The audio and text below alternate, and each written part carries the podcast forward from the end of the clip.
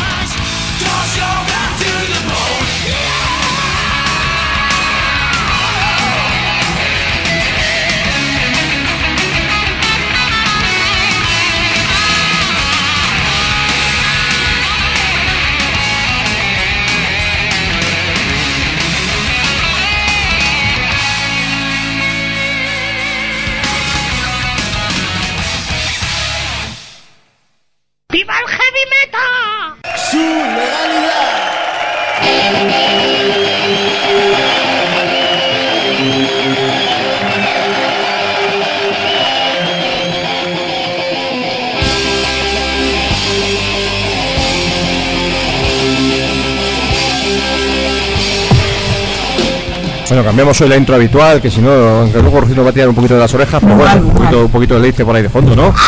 A ver, chicos, ¿cómo estáis? Estamos- Buenas noches. Nos oímos, Muy buenas. estamos ahí preparados, cascos, Pablo, te veo el cogote y luego casi la calva.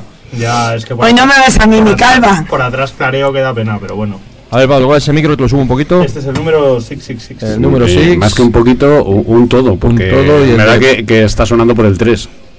El de Carlos el 5 y el de Rocío el 4. Hola, hola. Efectivamente, Ahí está, bueno, suena. tenemos hoy aquí visita visita especial. Estas cosas nos gustan mucho, no siempre lo comentamos. Bueno, primero, decir que estamos aquí en Corsarios del Metal, ya sabéis que esto es, pues nada, programa de, de- de heavy metal que, que hacemos todos los domingos de 10 a 12 de la noche aquí en Radio Enlace, emitiendo desde el barrio madrileño de Hortaleza, 107.5 de, de la FM, ¿no? Para la gente que estáis en la zona, que estáis y que estamos en la zona norte, noroeste de Madrid. El resto, pues ya sabéis, pues escucháis a través de las ondas, ¿no? A través de la página web de la emisora, www.radioenlace.org, a través de la página web de- del programa, www.corsariosdelmetal.com, también a través de nuestra página web, www.redhardnheavy.com y luego pues ya sabéis todas las redes sociales, Facebook, Twitter, etcétera, etcétera, ¿no? Y bueno, pues como decía, hoy nos hace mucha ilusión porque habitualmente pues no es fácil, ¿no? Tener aquí en el programa en, en persona pues a, a gente de grupos de fuera de Madrid, ¿no? Y hoy ha coincidido que, que estaba Carlos por aquí por, por Madrid y señor Carlos de Río de Motores. Sí, sí, placer, sí. raro Me- tenerte me, aquí voy a la- en la empadronar, radio, me voy ¿eh? a empadronar aquí ya. Vamos a hacer un hueco aquí en, en Madrid que viene, viene de vez en cuando, pero un domingo no es lo habitual. Así Bueno, que- bueno, tengo que trabajar el lunes aquí haciendo cosas y me, que- me quedo el día así en medio. Ajá, El otro día me lo comentaba a ver si, oye, estoy por aquí el domingo y a ver si nos vemos en algún momento y tal, y ya se me hizo clic en la cabeza, ¿no? Digo, hostia, Carlos, pues vente al programa. Pues encantado. Y perfecto, ¿no? Vamos aquí sentados con una, una cerveza, unas patatas y nos da tiempo para hablar largo y tendido de motores, que otras veces es difícil, ¿no? Hay que hacer entrevistas quizá más cortas, ¿no? Hay que hablar más, más rápido y hoy tenemos un poquito más de tiempo, así que charlaremos de, de- de la historia de esta banda que nosotros pues le tenemos mucho cariño, mucho respeto y que hay bastantes cosas que comentar, tanto del, del futuro, del presente, como también del pasado, ¿no, Carlos? Que ha habido muchas Mm. cosas de motores. Hay 30 años de pasado, o sea que hay Tenemos dos horas, pasado. no sé si, si os podéis quedar hasta el final, pero bueno, un ratito por lo menos pues le daremos... Tengo para contar aquí, vamos, Pues, lo que queráis. Pues dos horas de motores tenemos para, para comentar, así que así que nada. Venga. Bueno, Rocío, Pablo y Fer, también hay que comentar alguna cosa de los conciertos de estos días, ¿no? del mogollón de conciertos de estos días. Sí, ha sido, ha sido una semana que, bueno, ya lo comentábamos la semana pasada en el anterior programa que dedicamos a, a todos los conciertos que se nos venían encima, que esta semana iba a ser importante, ¿no? Con bandas, con bandas grandes y también con, bueno, pues una, una pequeña decepción, ¿no? Como fue eh, la suspensión casi in extremis, nos enterábamos el mismo viernes de madrugada del concierto de, de Gotthard y de Pretty Maze eh, ayer, mm, tanto han suspendido Madrid y Barcelona, ¿no? Eso es. Tocaron- llegaron a tocar en Bilbao, que parece ser que además estaba bastante, bastante enfermo ya el cantante de Gotthard. Y nada, pues eh, las dos fechas fuera. Sí, una... Nos, nos emplazamos para los festivales de verano, que seguro que, bueno, Sí, eh, yo creo que los no, no los vamos a perder de vista, ¿no? Y, y bueno, pues vimos a, a Creator con Soilwork y Sepultura y Aborted. Pues eso, y lo pasamos allí, pues... como, como energúmenos. Como energúmenos, sobre todo tú, que eres la energúmena y lianta número uno, que me arrastraste al pogo y estaba yo iba a ahí. llevar al cuarto oscuro, pero no te dejaste, pues en el Hombre, es donde se hacen las Sabía que me lleves al cuarto oscuro delante de mi mujer. Esto va a ser espectacular. Bien que te dejó, porque sabía que ibas a buena, en buenas, con buena Bueno, compañía. le, en buena le dejó, pero yo estaba al lado y no, no perdía vista de, de- el círculo ese de, de indios. Sí, haciendo el sí, idem. sí, seguía, ahí, saldré viuda de aquí. Sí, sí, estaba preocupada, la verdad. Luego lo comentamos, una Sí, cosa luego, del luego comentaremos algo de, de- de este tipo de cosas. Carlos, ¿te gusta Anti-Creator también? ¿Qué tal llevas tú las bandas clásicas de thrash? Bueno, eh, puedo escucharla durante un rato, tampoco mucho, pero puedo escucharla durante. Tampoco sin Yo hartar. creo que eso ya no es ni trash, ¿verdad? Eso es como.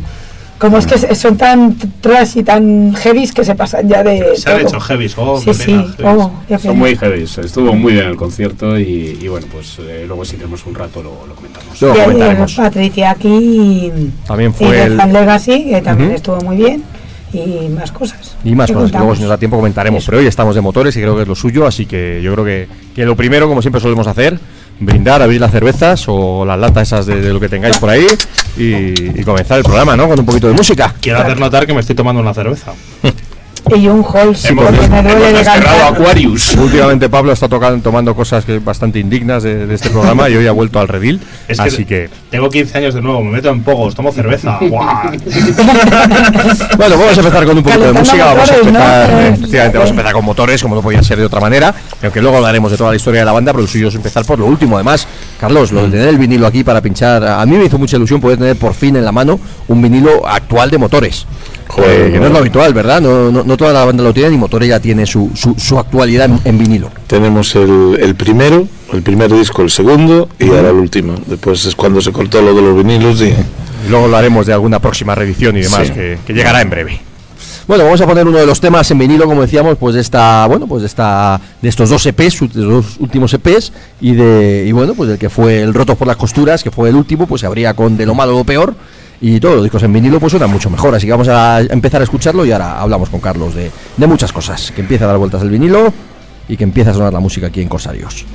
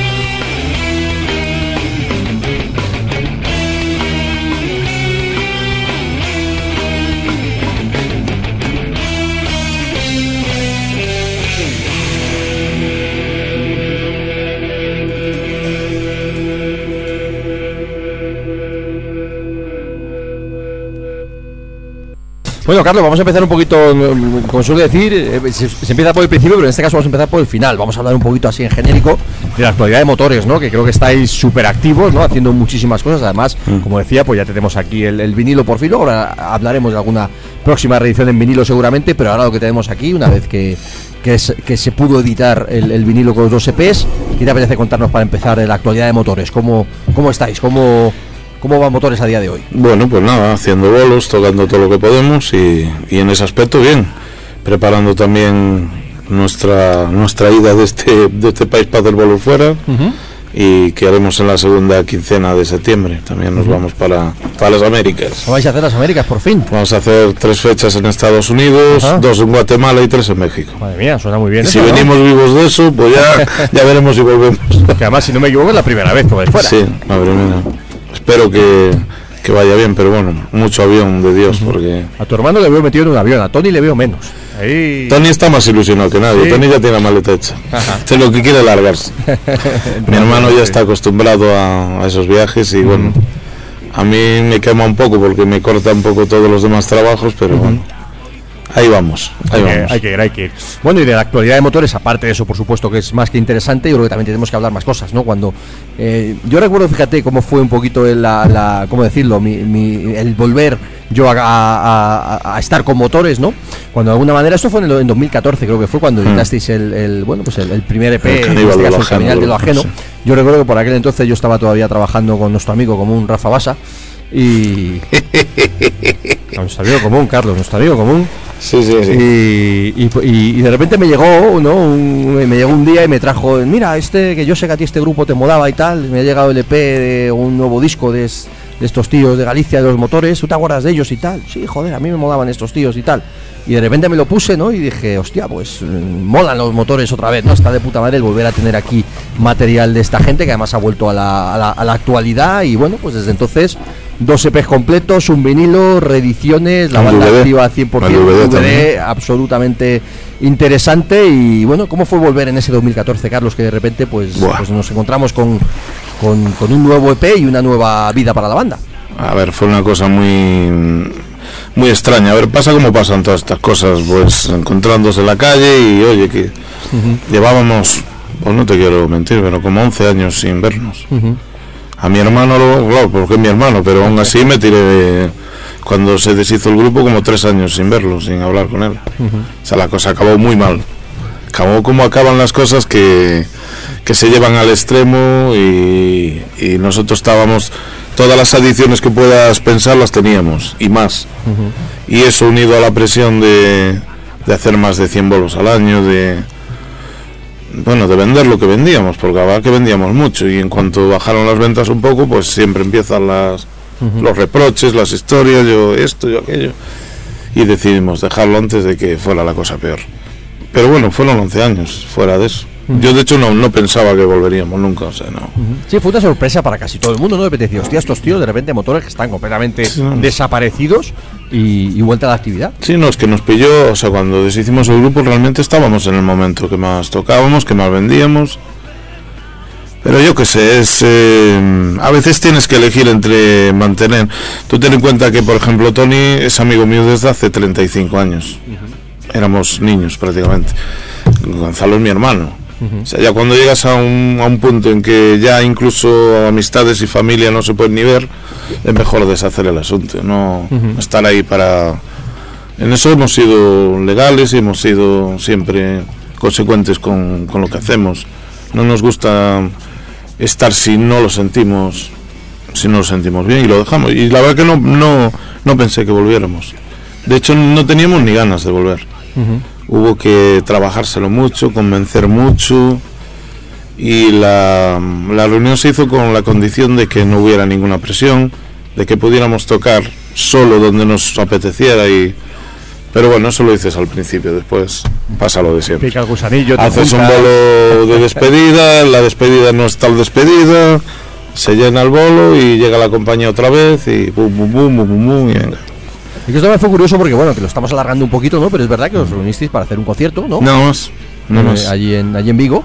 Nada más. y- Lo que no, no me pasaba bien por la cabeza que 11 años sin aparecer y que hubiera el lleno cubo, o sea, no me lo esperaba. o sea. Además, tuvisteis invitados interesantes y Sí. la sala llena, efectivamente. Pero no nos lo esperábamos, o sea, yo, yo pensaba que iba a ir mi padre, mi madre y tres más. O sea, dije, ¿quién coño se va a acordar de esto?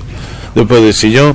Además, éramos un grupo que nos, nunca utilizamos las redes, nunca. No sabíamos lo que había debajo, no teníamos ni idea. Y bueno, fue el de la compañía de discos, fue el director de los cinco últimos discos nuestros. Clave Records. Sí, y nos ofreció grabar otra vez. No nos apetecía nada, no nos apetecían encerrarnos a preparar temas. Y dijimos, bueno, cinco temas y ya.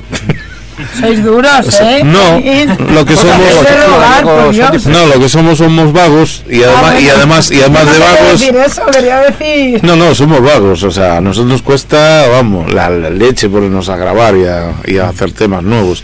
Porque además, con el, con el anterior no, porque era el primero de la nueva etapa y no lo teníamos claro. Pero ahora, después de este, me da la sensación de que no vale la pena grabar discos. Porque ¿para qué si no los compra nadie? O sea, y lo digo yo, que en eso somos privilegiados también, porque tenemos unas ventas muy aceptables, pero pues, es que, es, ¿sabes? No está muy como muy devaluado el trabajo de los músicos. es- los tienes que regalar, te lo bajan, no sé qué. O sea, ¿cómo puede ser que en una ciudad que vendiste a lo mejor dos discos en una tienda vayan 150 tíos a verte y se saben todos los temas? Pues ni Dios compra el disco. ¿Para qué lo grabas? O sea, si no... Bueno, pues tendrás que tener temas nuevos o algo, no sé. O no.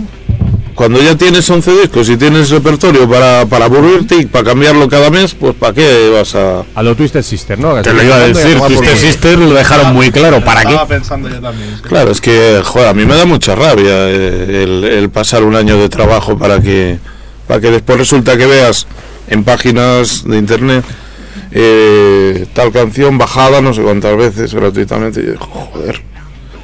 O sea, es alucinante. grabar me ha costado una pasta y, me ha, hecho, y ha sido un gran esfuerzo el, el, el, el- el- el Claro. hacer este disco. Y Claro. de repente, ¿para qué? Para que tú lo bajes gratis y el disco entero y- se ha bajado. en- yo vi una página y se había bajado veintitantas mil veces. Digo, coño, con que hubieran vendido aunque fuera mil de esos. Claro, ¿cómo le puedes pedir a la compañía de discos después que te pague una promoción, que te pague esto, que te pague el otro? Que yo ya no estoy para esas peleas. eh. Si no va, no va, no da y fuera, se acabó. A tocar en directo y a. Tocar y ya está. O sea, si, si la, la gente no, no aprecia el, el que tengas un soporte físico, a ver, yo no, no me bajo nada, pero bueno, igual soy un rara avis de No, esto. yo tampoco. O sea, Eh, los Esta es la reunión de los rara Avi. Sí. Es más, Somos los pocos que compramos, pero No, no, no, o sea, es más, yo, yo es que incluso a, a amigos músicos míos de Vigo, donde estoy normalmente y tal, yo pago por ir a esos conciertos y le compro el disco. Yo no quiero historia rara de, oye, tal. Porque pienso, joder, que es lo poco que nos puede mantener un poco en la pelea, pero cuando eso ya no existe, pues ¿para qué? No, no tiene sentido. Bueno, aparte de la visión pesimista que luego también No, comentaremos realista. esto, bueno, pues, eh, realista. El pesimista es un realista bien informado. Bueno, pues la visión realista, bien informada. Eh, bueno, esa vuelta con el caníbal de lo ajeno, ¿no? Y bueno, con un- yo me acuerdo cuando me llegó, ya te digo, vuelvo a eso, a eso que comentaba, ¿no? De repente me- el Barça me, dio el disco. Escúchate No, lo que a ti te lo regalaría, no creo que lo comprara. eh, no lo sé, no lo sé. Yo creo que no lo compró, yo creo que no. Yo creo que se lo regalaría a alguien y me, y me lo, y me lo pasó a mí. Y de hecho él me lo regaló a mí, él no lo quería. Dije, bueno, pues dámelo a mí que yo sí lo quiero, que a mí me interesa. Y, y bueno, me sorprendió encontrarme unos motores, pues bueno, menos, menos aguerridos quizá a nivel musical, quizá en una onda, yo te lo he comentado más veces, Carlos, quizá en ese momento, en una onda casi de rock urbano o algo así, pero con unas letras, vamos, tirando con bala, como no podía ser de otra manera, en un momento súper jodido. Y bueno, de alguna manera os habéis mantenido en esa, en esa línea. Bueno, la crítica social siempre ha tenido motores, luego hablaremos de la historia de, de la banda, pero sobre todo en Caníbal de lo Ajeno volvisteis con una mala baba de la hostia, como no podía ser de otra manera. Sí, hombre, y el nuevo peor aún, pero el tema musical ya es cuestión de que, joder, si ya llevas tocando la guitarra, yo qué sé, 35 años, algo habrás aprendido, ¿no? Entonces quieres hacer otras cosas, lo que no puedes estar siempre con el mismo acorde. Bueno, sí puedes, hay ejemplos vamos, más que sobrados, aquí y fuera de aquí. Pero no sé, nos apetecía, pues ya que volvíamos porque nos, nos gustaba tocar juntos, pues tampoco nos vamos tanto del asunto. ¿eh? No, no. Aunque yo sí es verdad que hay a veces eh, tocamos temas del Noche de Lobos en directo que, que después escuchas el disco y joder, vamos más ralentizados, más. Pero bueno, supongo que será el momento, no, no sé. También ahora tengo 50 años y antes tenía 25, entonces no no puedes tenerla, no puede ser siempre igual, monolítico, no, no creo que eso se pueda hacer. Es bueno, complicado. A mí me llamó la atención, eh, pues ya digo, como, eh, eh, ahora que estamos hablando de Caníbal de lo ajeno, ¿no? Pues que, que, bueno, pues que erais de las bandas valientes, que hablabais de la realidad social, bueno, que había entonces y que hay ahora. Entonces era hace tres, años y la cosa sigue igual o peor, ¿no? Y además Peor. manteníais esa, esa, esa ironía que siempre ha tenido motores, ¿no? En temas como el bicho, ¿no? O, el, o la, hablando de la realidad, como no puede ser de otra manera, del barco naufragados, ¿no? De todo ese tema de los desahucios y, y demás. Y, y bueno, pues creo que creo que es algo que a la gente le caló. Hombre, sí, la verdad que el disco funcionó muy bien y nos felicitaron muchas asociaciones. Nosotros somos de esos grupos que sí colabora con toda esa gente. Lo que pasa es que ni lo publicitamos, ni cobramos gastos por ir a ayudarles, ni cosas de estas. Entonces, y tú ya sabes por dónde voy. Sí. Entonces, joder, es que parece que todo el mundo está en la pelea y todo el mundo está en la batalla, pero no. O sea, no, no. Estamos cuatro y los cuatro que estamos no nos conoce nadie. Después sí, después puedes decir lo que quieras. Voy a colaborar con tal asociación y tal. Voy a hacer un, fe- un concierto gratis. Pero tengo de gastos 3.000 euros. Tío, vete a tomar por culo. O sea, quítate la estrella roja esa que llevas ahí, que es un adorno cojonudo, pero no. Esto es lo que yo, yo lo vivo también, y como promotor que soy, también lo vivo. O sea, yo he llamado a cantidad de grupos para festivales para ayudar a asociaciones, bueno, antidesahucios, a tal, y me han contestado eso. Me han Sí, contestado no eso. cobramos caché, pero los gastos. No, no, no gastos. te voy a cobrar el caché, pero tengo 3.000 de gasto. Digo, joder, pero tú cuánto cobras de caché, macho. O sea, que yo, que yo soy Carlos, que llevo aquí toda la vida, que te conozco a ti, que sé lo que cobras. ¿Por qué me estás diciendo? Pues eso lo, lo he vivido yo en estos últimos años. O sea que es lo que hay. Es lo que hay. Bueno, oye, también volvisteis con una formación bastante bastante clásica, pero al final ha habido algunos cambios, ¿no? Al final, pues eh, por unas cosas o por otras, que ahora nos, nos cuentas lo que quieras, pues, pues la formación se ha quedado como está ahora. Cuéntanos un poquito cómo ha sido esta evolución desde que volvéis en el 2014 hasta que la banda se ha estabilizado, creo, como estáis Ya, ahora. Pero es por lo mismo que te digo, por no pensar ni en ni en gastos ni en dinero nada, por hacer lo que nos apetece. Gerardo entró en el grupo porque los guitarras originales no podían. Pues eh, Marcos Leyenda vive ahora en Canarias y era inviable y Manolo Arias pf, está en 100.000 cosas y no, no es posible volver a vivir en Galicia como vi en aquella época. Entonces eh, apareció Gerardo, que, que era un fan del grupo de la hostia, se presentó en el ensayo, probó, muy bien. ¿Qué pasa? Que Tony, la, la, la realidad que no sabía nadie, que Tony llevaba muchísimos años enfermo, y muy enfermo. Eh, tenía, bueno, el tema ese de, de la vacuna esta que, que no daban los médicos, de hepatitis, no sé qué. Ah, la hepatitis de... Eso. Eh, estaba muy mal, muy malillo. Y al final consiguió que fuera uno de los que le dieron la vacuna, se fue recuperando. Y un día me apareció ahí en el juego que yo quería volver a tocar. y tal. Digo, joder, no, no vamos a echar ahora a Gerardo, que pues nada, cinco, venga. Tres y, guitarras. y readaptamos. Y la verdad que ahora ya no sé si seríamos capaces. Joder, estamos ya tan acostumbrados a tocar tres. Sobre todo porque yo me quedo más libre y, y toco mucho menos, que es lo que yo quería. oye, al final te quitas la guitarra y acabas cantando.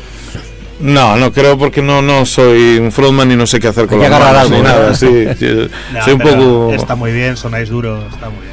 Pero por lo menos fue una cosa nueva que nos, nos hizo meternos más dentro de las canciones. A ver, nosotros necesitamos siempre estímulos, de alguna manera, ¿sabes? Cuando ya estás un poco cascadillo, pues necesitas ánimos de una persona nueva, un estímulo nuevo, un, un reto nuevo. Y eso es lo que, lo que fuimos buscando. Y ahora estamos bien. Eh, Digo, donde caben cuatro, caben cinco. vamos. sí, lo que sí tuviste fue un cambio de batería importante por aquello de que el batería clásico, Ya, Tito, pues Tito se, se marchó. Sí, a ver, Tito empezó otra vez esta nueva etapa cuando ya estaba bien él Ujú. físicamente.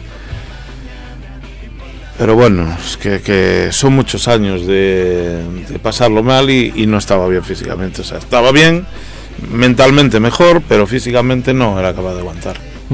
Y entre eso y que tenía dos tiendas a su cargo también en Vigo de tatuajes, ropa y tal, y llegó un punto que, ¿sabes? No, no daba. Y él mismo pues nos dijo, oye, voy a, a dedicarme solo a las tiendas y, joder, lo entendimos todo, normal. Tú ten en cuenta que Tito también lleva toda la vida tocando. Llega un punto que Tito que tendrá ahora 55 años, 56, que joder, que también su familia le reclama, como me reclama a mí la mía o a todos, ¿no? Y ten en cuenta que estamos fuera de casa un montón de, de días. Y Bueno, porque aunque parezca que no tocamos tanto, tocamos muchísimo. Eso te iba a decir, ¿no? Porque quizás, eh, bueno, aquí en Madrid, por lo que sea, motores no terminan de entrar. Eso ya Madrid es nuestra cruz. Aquí en Madrid no, no hay Madrid, manera. Madrid y Barcelona. Madrid y Barcelona. Yo soy de los que digo, con lo que hemos vendido, mira, el Noche Lobos vendió 25.000 copias y Día Perfecto 32.000 por ahí. Tú imagínate que hubiéramos funcionado en Vigo, y en Madrid y en Barcelona. Se lo habéis petado. no. O sea, sería una banda Claro. clásica. Sí. Pero no, no pudo ser, o sea, era imposible. Y mira que, que se gastó la compañía dinero aquí en Madrid. de, joder, y venga revista, y venga esto, y venga, venga, venga actuación. Y no había cojones, y no hubo cojones. Y a día de hoy sí se ve cojones. o sea, No, no, Esa es la posible. historia, ¿no? Porque es curioso cómo vosotros, efectivamente, sois una banda que estáis tocando todos los fines de semana, Sí. que estáis tocando por todos los sitios, que estáis funcionando bien. Y efectivamente, Madrid y Barcelona, pues no, no hay manera. Pues no lo entiendo. pero Se ha no. intentado solo, con otras bandas. Que yo ya hace tiempo que dejé de pensar Ya. el por qué, ni, Sí, sí. ¿sabes? Yo ya te lo he dicho a ti mil veces. No lo entiendo, pues que ni me molesto. en- Es que para qué, si es que ya más vueltas de que le he dado, ¿sabes? De decir. Es la hostia, o sea, hay, hay grupos de aquí de Madrid que solo funcionan en Madrid También. Es- es- y después salen de Madrid a, a 20 kilómetros, ya no va nadie a ver, y nosotros que podemos funcionar por todos lados, en Madrid no entramos. Pues no entramos, y no hay cojones. Alguna vez se Eh, cambiarán las tornas, yo no, creo. no sé si dará tiempo ya. hay que cambiar las zonas. Hombre, Pero tenemos que ver un, un gran concierto de motores en Madrid una vez, por lo menos, hombre. Todos andan. Bueno, bueno pues ya será veremos. A suerte, ¿no? alguien, supongo. Bueno, ya veremos, ya veremos. Solo no sé. Oye, de- em, aparte de- del caníbal de lo ajeno, pues también luego os atrevisteis con el siguiente P, con el Rotos por las Mm. Costuras, que ahí sí que hubo un cierto, pequeñito cambio musical, ¿no? Eh, Seguís, sigue siendo motores, obviamente, no voy a decir lo contrario, pero sí había alguna otra cosita, ¿no? Alguna otra, no sé, canciones un pelín diferentes. Que nos y- ablandamos, dice. No, Estás yo, diciendo. no, yo, sí. no he, di- yo no he dicho eso, que era un poquito diferente, eso lo sabes tú. Yo creo que es más duro, yo quiero creo que el otro. ¿eh? Yo creo que es más duro que Bueno, el bueno, otro. bueno, pues Lo que pasa es que, claro, cuando nunca metes una armonía de guitarra, el día que la metes, dices, hostia, esto ya está hablando. Esto ya... Pues por lo mismo que te digo, tres guitarras, pues hay que hacer los temas de otra manera y hay que dar trabajo a los tres. pues macho, no, como, como no vamos a estar este tío rascando el mismo acorde, pues entonces, claro, lógicamente Pues surge un un- muñeco y ponerle como al, a Yanni Guess que trabaje, ¿verdad? Para rascar ya está Tony. Tony lo de lo raca, raca, raca, raca, pero después los otros teníamos que hacer algo. Y bueno, pues surgieron. También ese es un disco que se hizo casi en el momento. ¿eh? Teníamos ideas así esparcidas, pero se hizo todo en el estudio, así, a medida que iba saliendo. De hecho, el último tema que fue Rotos por las costuras, además, se hizo allí en. Cuando ya se iba el técnico para. se volvía para Madrid, porque nos vino a grabar allá. Y surgió así en el momento, o sea, fue un disco así. Plan a lo clásico, ¿no? Como se grababan los discos hace, hace unos años, que iban los, las bandas, entraban en el estudio y creaban los temas en, en el propio estudio. ¿no? Tanto el anterior como este lo hemos hecho así. De hecho, no, no quisimos venir a grabar a Madrid porque nos apetecía acabar y irnos a casa. Y si mañana no podemos, no vamos. si no tiene, entonces, preferimos llevar a un técnico de aquí para allá, que era más barato que venir todo para aquí. Y digo, bueno, pues te vas a estar el tiempo que, que haga falta y que podamos pagarte. Y bueno, el tío había días que se iba a la plaza, allí, no, hoy no quiere grabar, pues no graba. A Sabil.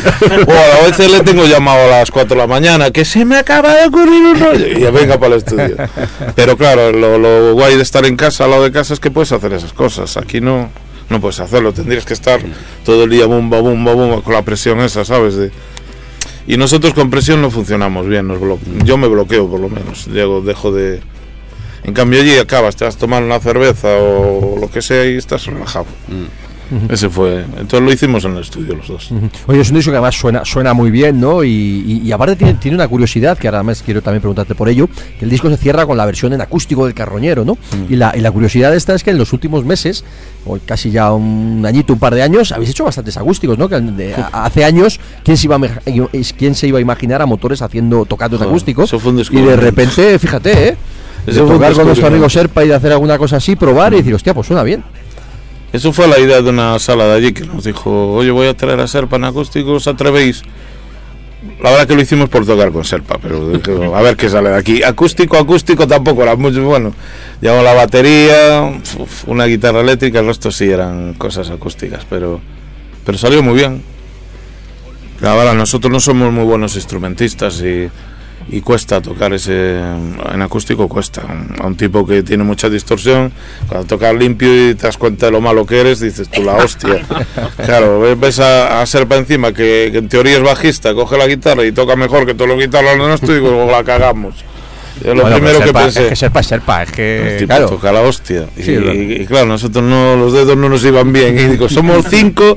Y yo les decía en el camerino, no me jodas, tío. Somos cinco y él es solo uno y suena más lleno que no, no me jodas. O sea, de no puede ser. maneras, no seas tan duro que lo vimos en Madrid y nos gustó, ¿verdad? Esquí, estuvimos Sí, cuando vimos en la sala Maravillas ahí tocando ahí Bueno, en acústico estuvo divertido. no jodas. Hay que decir que aquí nosotros siempre, sie- siempre lo comentamos, ¿no? Que para nosotros uno, uno de los momentos álgidos aquí de Corsarios ha sido tener al señor Serpa sentado ahí donde está Rocío, tocándonos un acústico de un par de temas aquí a pelo y, y alucinar, la verdad. Ah, muy bueno, un tipo muy bueno. A ver si tiene suerte ahora y, y va, va cogiendo el sitio que le corresponde. A ver, a ver, a ver si bueno, eso depende eh, de, de nosotros, de todos los que nos gusta, le seguimos. de todos los que le apoyamos, a ver si al final, en fin. Carlos, ¿qué tema podemos de, bueno, hemos, hemos puesto lo malo o lo peor, pero poner otro otro de los temas de, de, la, de la última etapa, vaya, o del caníbal de lo ajeno, el, del- que más o del- el que más me gusta es eh, Rotos por las costuras. Pues vamos a poner el propio Rotos por las costuras y ahora seguimos comentando más, más cositas. Qué buena letra de Rotos por las costuras, ¿eh? Bueno, Sí, sí, sí, sí, sí. mi hermano ahí que está sembrado.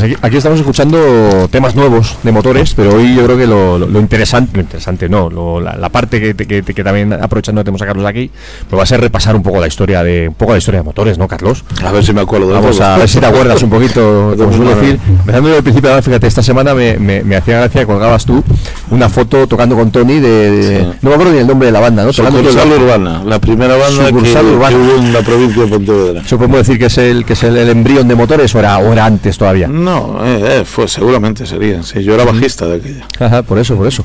Cuéntanos un poquito cómo empiezan esos, esos pr- primeros comienzos de motores vamos comentando cositas. Te estoy intentando recordar cómo cojones nos encontramos nosotros, pero es que no me acuerdo. Yo no sé, yo sé que Tony y el cantante eran amigos ya y estábamos... Ah, bueno, sí, ya me acuerdo. Yo estaba en una banda de pop de aquella, me acuerdo yo, de Pontevedra. Y ellos tenían un grupo de punky. De, sí, de, ellos eran los primeros que iban con crestas y Qué tal. fueron ¿no? dos, sí, sí. Y dijeron, tenemos que hacer un grupo, porque no tenemos bajista, no tienes guitarrista, tal, y montamos Sucursal Urbana, que era una especie de, de punk rock, así, una cosa así, de este tipo. Y eso fue el embrión de Motores, o sea. De hecho, Motores fue esa misma formación sin el cantante. Al, principio con el cantante, solo un disco, después. De hecho es muy curioso, ¿no? Porque, el, el- bueno, en este caso el, primer disco, ¿no? Que además a, a finales de los 80, ya, bueno, ya en el 90 salió el disco, ¿no? El, El si- 90, sí. el si quieres un amigo, cómprate un perro. Es curioso porque, sobre todo ese primer disco y era trabajado en esta piel, son discos de rock and roll. Yo son discos además que, fíjate, yo lo, hombre, ya tenía ese rollo, ese rollo potente guitarrero de, de motores, ¿no? Era un rock and roll acelerado y, y gamberro. Pero si lo escuchas ahora mismo eh, que pone motores, dices, uff, esto es casi, yo qué sé, Barney, loquillo. Nosotros eh, queríamos ser los Ramones. Ajá. Teníamos esa obsesión. Nos lo los- suave, ¿qué, tiene los, qué, qué tenían los Ramones allí en Galicia para que No sé, pero nos quieres, gustaban eh, los Ramones y Motorhead. Y entonces queríamos hacer una mezcla de esas dos cosas. De aquella, que hablar de esto en el año 90 no te quiero contar. pero queríamos hacer eso. Y la compañía, cuando firmamos por Drop con el primer disco, lo primero que hace es ponernos un productor que lo que quiere es que, que sonemos en los 40. Era su obsesión. Entonces, eh, por cierto, eh, técnico y manager de Rosette, Eugenio Muñoz. Y lo primero que hace es que no grabemos prácticamente ninguno del grupo. Dice, no, tú no sabes tocar, tú fuera. Tú no sabes tocar, tú fuera. Pues, eh, ¿quién, grabó el, quién grabó el disco? Pues mira, grabé yo alguna guitarra, creo que Tony metió un solo y el batería porque era bueno, pero nada más. O sea, el resto no. Y después meter voces, allí tocaba todo el mundo. Y yo decía, bueno, pero iban ablandando lo que era la idea principal y yo creo que con un disco las canciones me gustan, pero es un poquillo, la producción es muy blanda. Yo estoy de acuerdo, es un disco además, a, a mí es un disco que me gusta, que me gusta bastante, yo es un estilo encima que, que me gusta y, y creo que tiene muy buenos temas, lo que pasa que lo escuchas y suena raro, suena Desde suave. salió, suena- si quieres un amigo, cómprate un perro, algún día caeré, que aún lo seguimos tocando ahora. Ujú. Pero bueno, eh, yo qué sé. Estaba dirigido para que sonaras. De hecho, es, es donde sonó. O sea, al final lo lograron meter ahí. Nos metieron en una gira espectacular de los 40 principales en los que no sabíamos qué hacíamos allí. No teníamos ni pijotea idea, aquello era penoso. La verdad que era penoso. Y decidimos romper con todo eso. Uy, Y bueno, de- nos llamó Emi para grabar el segundo y tenía Emi un subsello que era Romy Lardé, creo que era. Donde habían fichado Hamlet, que Hamlet había pegado un cambiazo de la hostia, porque Sí. Hamlet era un grupo de pelo rock, o sea, rock. Hamlet era tal, y de repente sacó un disco ahí que era el Sanatorio de Muñecas, ¿no? Y éramos los dos De grupos de muñecos. la compañía, de muñecos. Y éramos los dos grupos de la compañía. Y nosotros grabamos ya un disco ya como queríamos nosotros más. Con una producción un poco cutre, pero bueno, era lo que había. No teníamos más medio nosotros de aquella. Lo grabamos en Pontevedra, además. Ujú. Y bueno, eh, tuvimos la desgracia de, de tener un manager un poco. Vamos a dejarlo, voy a decir raro por decir algo, que era Cristóbal Cintas, que era manager de aquella barricada, en la Barricada, mejor sí. época de barricada. Sí, nos metió en la gira del Polistinto toda, pero bueno, el tipo era dar más tomar. Y lo que hizo fue quitarnos de los trabajos que teníamos para dedicarnos a la música, ¿no? Pero bueno, una vez el grupo no dio el dinero que él quería, pues lo típico, te dejan tirado y quedas sin trabajo y sin grupo, o sea, espectacular. Además, en ese momento tú cogiste ya. eh, a- o sea, ya, ya, Sí. ya a cantar. Sí, porque... ¿Qué pasó con el cantante o por qué Nada, eh, que el cantante se quedó con la idea primera de ser los Ramones y nosotros seguimos avanzando porque queríamos ser Motorhead. Entonces ya no pegaba la cosa, ¿no? El tipo era... Y entonces, eh, después de una actuación Para no en... quedar hijo de ser de los 40 principales, todo iba bien. A él le gustaba ese rollo. Entonces, eh, después de una actuación en León, para a beneficio de los mineros de la Laciana, que fuera Barricada y nosotros, pues ya lo, lo despedimos. Al día siguiente tocamos en, en Lérida y yo me fui aprendiendo las canciones en la furgoneta. Bueno, eh, fue terrible aquello. Pero, joder, nunca hemos tenido miedo de dar pasos, ¿no? Pero bueno, llevamos un palo muy grande con el manager, ese estuvimos a punto de plantar el grupo. Y estábamos en Vigo así relajados y apareció el José Antonio este de Digal, de Clave Records, que nosotros nunca habíamos pensado en esa, porque pensábamos que era una compañía que editaba cosas de folk y gaitas y todo, y es verdad que lo hacía, pero también tenía los suaves. Yo no sabía que tenía los suaves. Antes de los suaves tenía un grupo, Al Lancelot, Sí. que, que era dorense, Buen grupo ese. Sí. Lancelot. Y, y bueno, tuvo los primeros, los cinco primeros discos de, de Suaves. Y yo no sabía. Y el tío nos vino a ver un concierto y me dijo de fichar. Yo- nosotros no queríamos, claro, veníamos de la EMI, de la Warner, tal, y, ¿a dónde vamos a dedicar con las gaitas? Y, que no, que no, que... Y sacamos Noche Lobos, que costó, pues mira, 300.000 pesetas de la época. Ujú. Y vendió 25.000 copias, pues no algo ganó. No, nos adelantemos, ahora hablaremos de, de Noche de. También hay, hay, hay otra curiosidad ahí en toda esa en, en- en esa primera etapa de motores, que es girar con barricada, ¿no? Que así de primera, además tú me has contado alguna vez que vosotros no, no les teníais muy, muy controlados, no. tíos que eran famosos, pero que vosotros ni puta idea. no, que de hecho eh, nos negamos a tocar con ellos la primera vez que nos lo ofrecieron. Y era para tocar ahí. O sea, iban a tocar en, en las ventas, me acuerdo yo, y en Barcelona en la Monumental, creo que era así. Y como que "Ah, has dado con estos tíos, ¿qué coño son estos? Nosotros estábamos obsesionados, Ramones, nos dijeron, ¿qué barricada? ¿Quiénes son barricada? Decíamos, esto es barricada. Oh, No, y nos pusieron así un disco y digo, uh, uh, esto no, esto no, no, no, no, no tocamos. Y dejamos esa primera parte de la gira, o sea, vinieron de segundos a buscarnos, o sea, no, es que el de la compañía dijo, conmigo, estáis tocados de la cabeza, estáis locos por mis cojones que vais a tocar, pero ¿cómo vais a tocar? Y yo, ¿y quiénes son barricadas? Yo qué sé. Claro, cuando llegamos a la primera actuación y vemos un pabellón hasta arriba, digo, pero estos tíos meten a esta gente. Y ahí yo qué sé, la gente que podía haber allí. Y llegamos en la prueba de sonido, ¿no? Y les vamos a tocar y tal. Y digo, tío, pues estos no saben ni afinar, tío. pero Estos tíos. Después ves el pabellón todo cantando, botón, y te empiezas a meter en el rollo. Te das cuenta un poco de, de qué va el tema de barricada. Porque al principio esperas, o son buenos tocándonos, no, pero no se trataba de eso. Entonces cuando fuimos ya metiéndonos un poco, pues ahora es nuestro grupo favorito. gracias. O sea, lo que son las cosas, ¿no? De no, de no tener. ¿Y ahora queréis tocar con ellos? O... Ahora ya, ahora ya va a ser difícil. Pero lo que sí quedó fue una buena amistad con todos. Sí, vamos a tocar con Bonnie y, hem- y hemos tocado con drogas muchas veces. Y joder, es el tema de que estábamos allí un poco separados de- de- del mundo y, y tienes que conocer. Desde aquello yo creo que nunca digo no me gustan grupos. Eso es- me quedo, me quedo así porque la verdad que ojo no tengo para los grupos. Estaba, estaba, estábamos en la Warner y me preguntaba el director, mira, me, me, me pareció un grupo aquí. Era Mago de Oz. Ya os lo digo desde ahora. Y me lo puse y dijo yo, buf, es- esto se olvida de que esto no vende ni un disco. O sea que soy un gurú, vamos, para consultarme algo a mí, vamos. O sea, no doy una. Es como O la sea, famosa crítica esa de aquel, creo, creo- creo que fue Pedro Giner por aquel entonces, que dijo que Metallica que eso era una puta Sí, mierda, sí, que eso pues no yo llegar- igual. Que no iban a llegar a ningún Yo lado. igual. Bueno, vamos a escuchar un poquito para, para que la gente tenga un poquito en la cabeza también, pues cómo, cómo empezó Motores, ¿no? Algo de los primeros tiempos. Carlos, no te avergüences que esto está. A mí me No, gusta no mucho. digo este nada, disco. yo no digo a mí nada. me gusta mucho este disco. Ese, bueno, ese primer trabajo, ¿no? Y yo qué sé, qué tema ponemos aquí. A mí me mola el de los chicos están jodidos, por ejemplo, no sé. ¿Qué tema te mola a ti, Bien, Carlos? O qué tema- eso es Ramones. Por eso, que sé, es un tema que mola mucho. Vamos a escuchar cómo empieza Motores y cómo sonaban Motores por aquel entonces.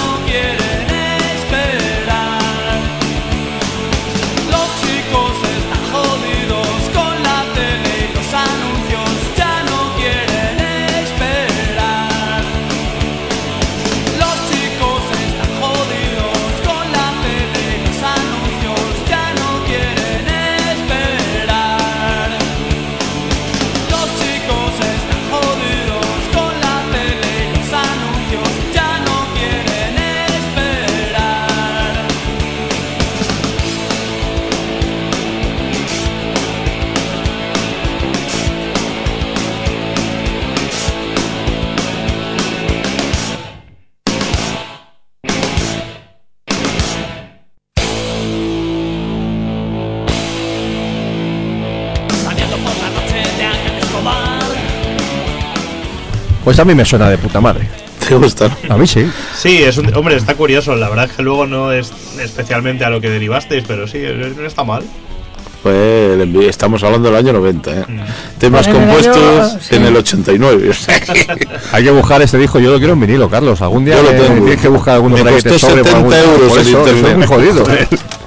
¿Quién fue el que en una entrevista hace poco te trajo el del atrapado en la piel para firmar? Sí. ¿Fue Charlie o Fran? No me No acuerdo sé quién fue. me lo trajo. Sí, hace poco lo vi. Yo no tenía nada nuestro, tuve que comprar todo por internet. No tenía nada. ¿Qué pasa con los artistas que no os quedáis con discos o con las compañías? Porque que- no lo sé. se creen que son muy malos, ¿verdad? Pues igual es eso. Pero yo lo- al final me he hecho con todo, hasta con los singles que salieron. No me quede menos, si son tuyos. Ahora me he gastado una pasta. de cojones la cosa. Pero bueno. En fin. Bueno, vamos a pasar eso, como estábamos diciendo, al, al- al momento de Noche de Lobos, que es el momento de dar el subidón para arriba. Y además hubo bastante cambio entre el atrapado en, en, en esta piel y el Noche de Lobos. Hay bastante cambio, no sé, no sé si de, de sonido, un paso De adelante sonido, bastante sí. grande. Y de temas, los temas de Noche de Lobos, la verdad es que son espectaculares.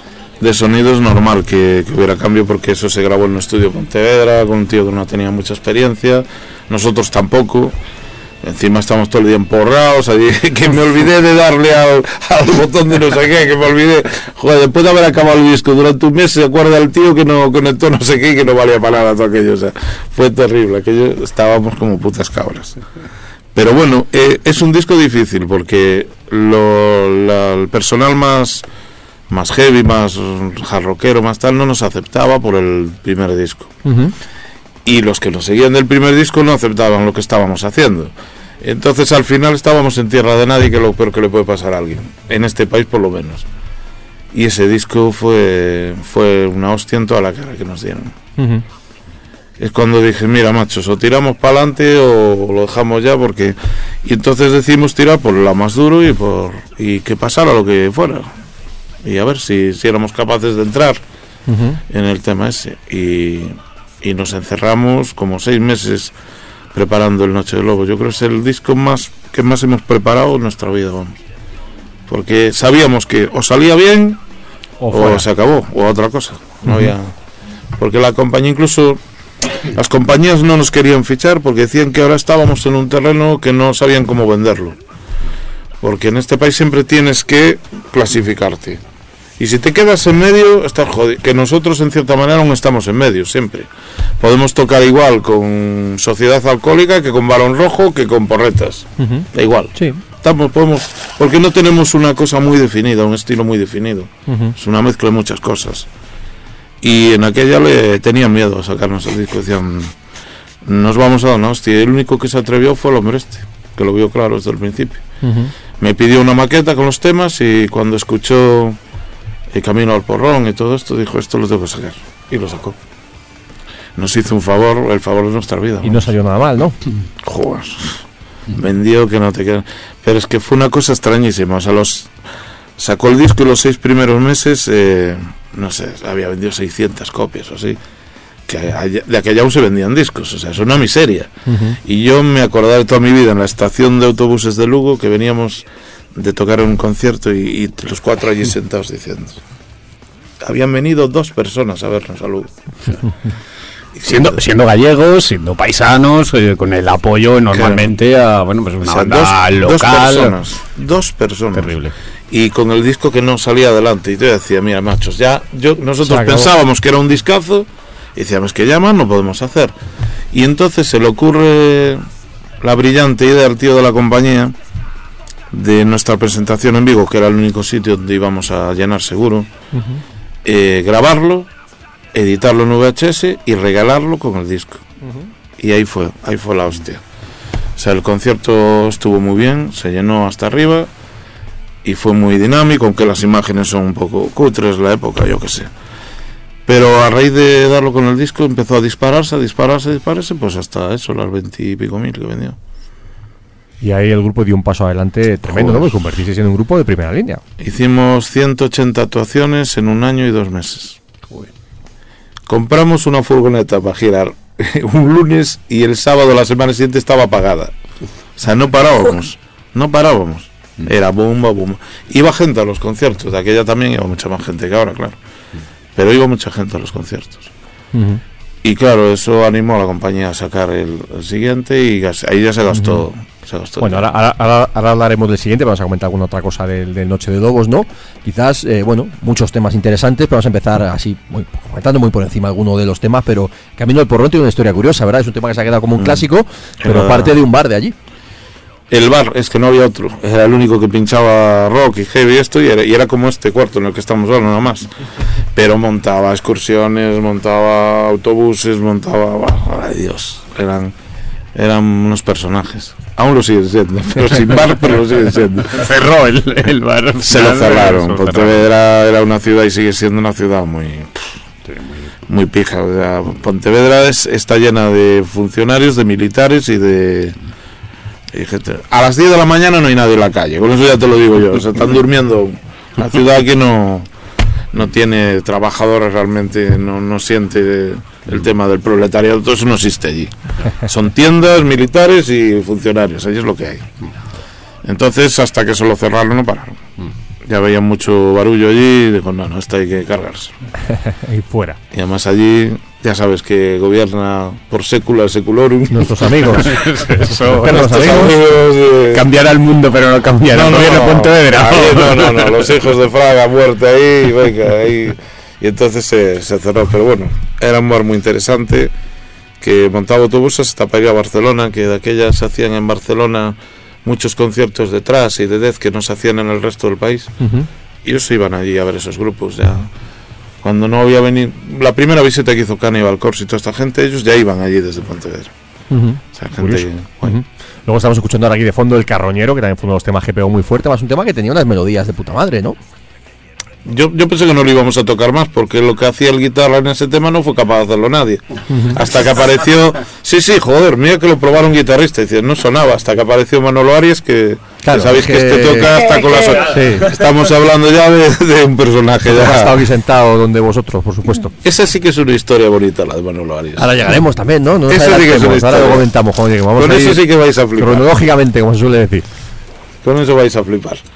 Pero bueno, sí, el tema está chulo. Lo que pasa es que el guitarra que teníamos, el Marcos, el que grabó Noche de Lobos y tal, era un tipo que que prácticamente tocaba todo de tapping, ¿sabes? Y era de los pocos, además, que, que eran capaces de tocar así y bien. Claro, el problema es que cuando tienes que sustituir a un tío de esos, dices, ¿y ahora quién lo toca ¿Quién esto? toca esto? ¿Quién coño toca esto? Y, y surgió el tema de Manolo, claro. Bueno, ahora comentaremos de, de Manolo. También, eh, lógicamente, en, en el Noche de Lobos, el tema que da título de Noche de Lobos es un tema muy especial, ¿no? Siempre se ha quedado además como uno de los temas clave de la carrera de, de motores, un tema fantástico, con una letra además absolutamente gloriosa y que yo creo que para vosotros entiendo que será uno de los temas preferidos de motores, ¿no? Sí, ese lo vamos a seguir tocando siempre. y Yo, yo la verdad le tengo preguntado a mi hermano si la letra era de lo que de lo que parece que es o no. Y nunca me ha, re- me ha respondido. Yo creo que ni él lo sabe. Pero a mí parece una historia de amor. A mí. Sí, siempre lo ha parecido, yo creo, también, ¿no? No sé. Yo la presento así en directo y después, claro, los demás dicen, joder, para la historia de amor.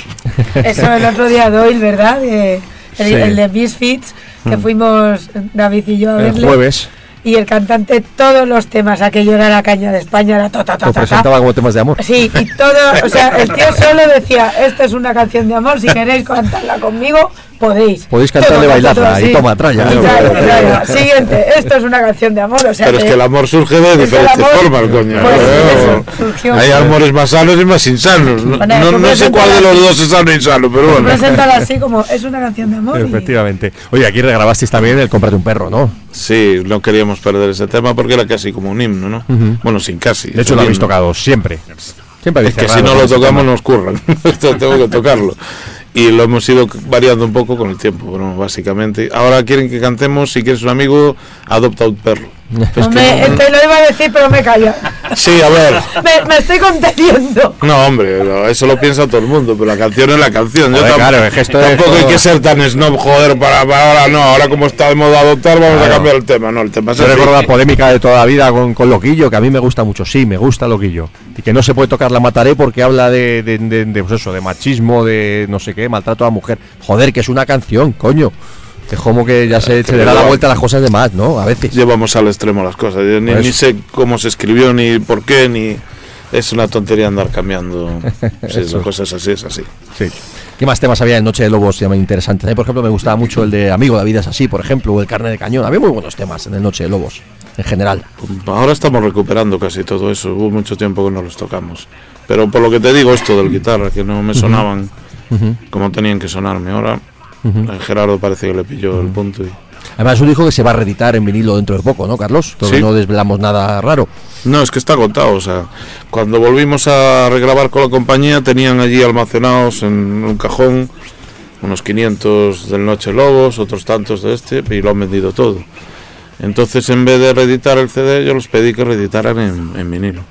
Y es lo que van a hacer. Claro, es curioso además que son discos que están descatalogados a día de hoy. Pues lo han, los- lo han ido vendiendo. Lo han ido vendiendo porque la misma distribuidora que distribuye nuestros nuevos discos, pues también distribuye esos. Y han, han ido otra gente que llama. Después en los directos hemos vendido muchos de gente que a lo mejor los tiene, pero los tiene jodidos o gastados y se los vuelve a comprar. Es que ahora la venta de los grupos es en directo. O sea, o sea nosotros vendemos más que la propia compañía. Y en vinilo, ser posible. Sí, un poco más carillo, pero ahora hay gente que le, que le mola mucho el vinilo y se está vendiendo más. A ver si sale vinilo Noche de Lobos, hombre, que yo lo Ojalá, yo lo quiero también. Oye, ¿qué tema ponemos del Noche de Lobos? Así un poquito como, como muestra, como referencia del disco. ¿Qué tema te apetece que pongamos para escuchar? No lo sé, como referencia. A mí hay uno que nunca pone nadie que se llama El Nombre de Dios pues vamos a poner el nombre de Dios. y que lo dejamos de tocar porque también Barricada tenía un, Sí. un título parecido y dijimos, joder, van a pensar, nada, no lo tocamos más. pero el primero fue el nuestro. Pues vamos a escucharlo aquí en, aquí en Corsarios. Esto es En Nombre de Dios.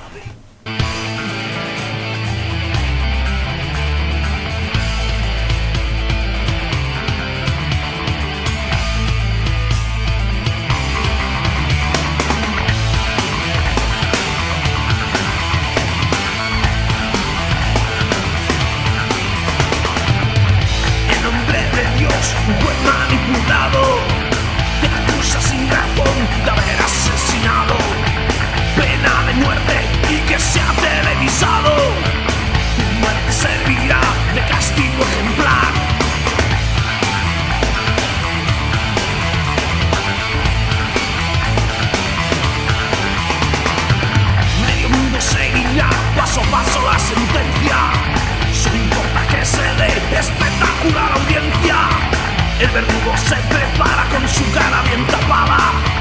La muerte ya está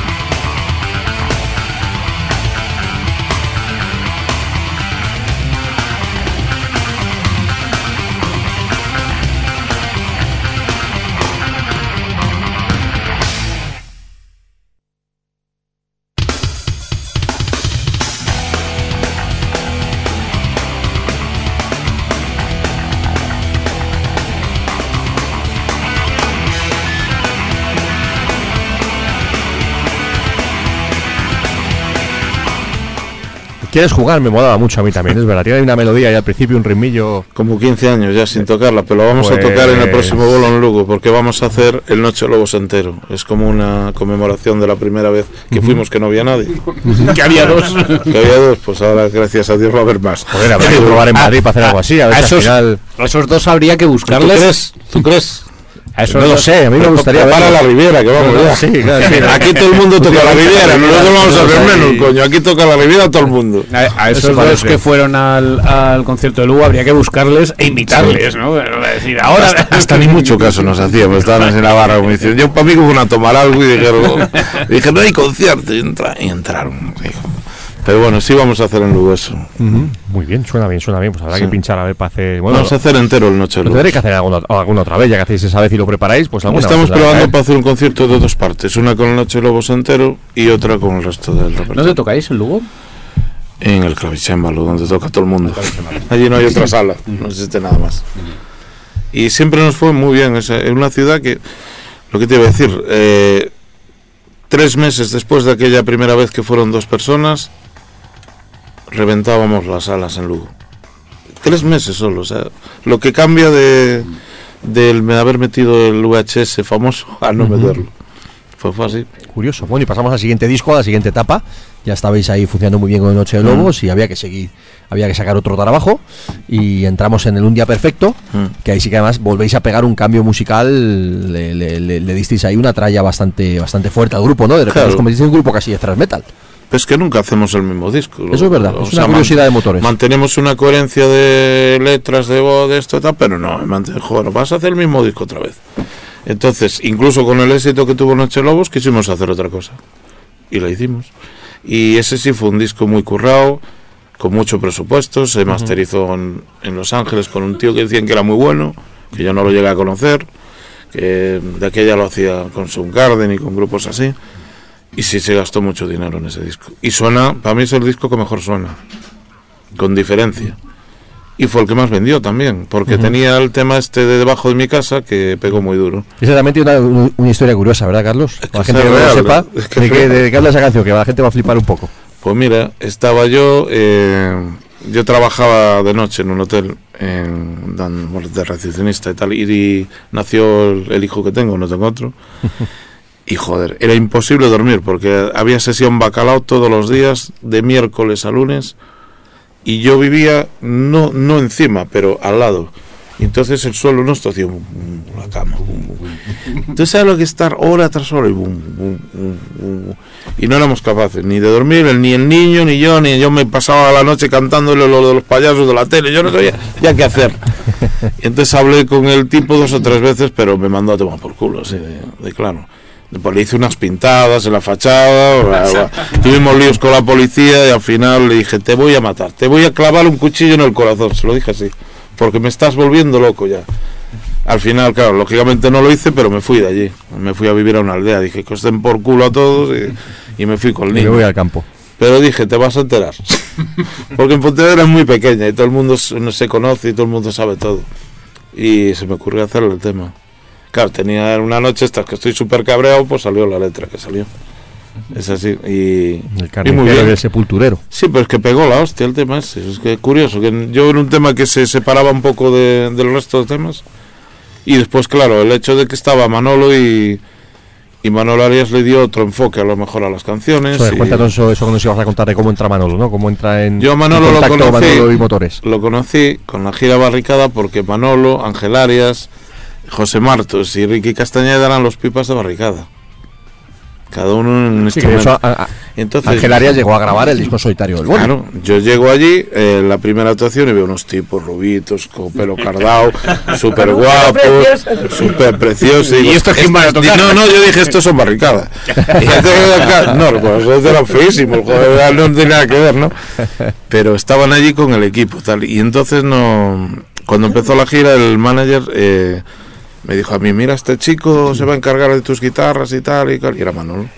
Y claro, yo le veo el primer día probando esos el tío tocaba la hostia. Digo, yo digo, ¿y este tío? Este tío es el que me va a, a mí las guitarras, le tengo yo que hacer la bola a él. Este, este tío ¿dónde lo sacaron. Y me dijeron eso, que tenían un grupo, se llamaba Niágara y tal. Y tal. Pasaron, bueno, después del año ese y pico de gira, pasó el tiempo y cuando necesitamos un guitarra me acordé del tipo aquel que afinaba la guitarra, que era una máquina. Yo no sabía tampoco la historia que tenía Manolo detrás, musical, ¿no?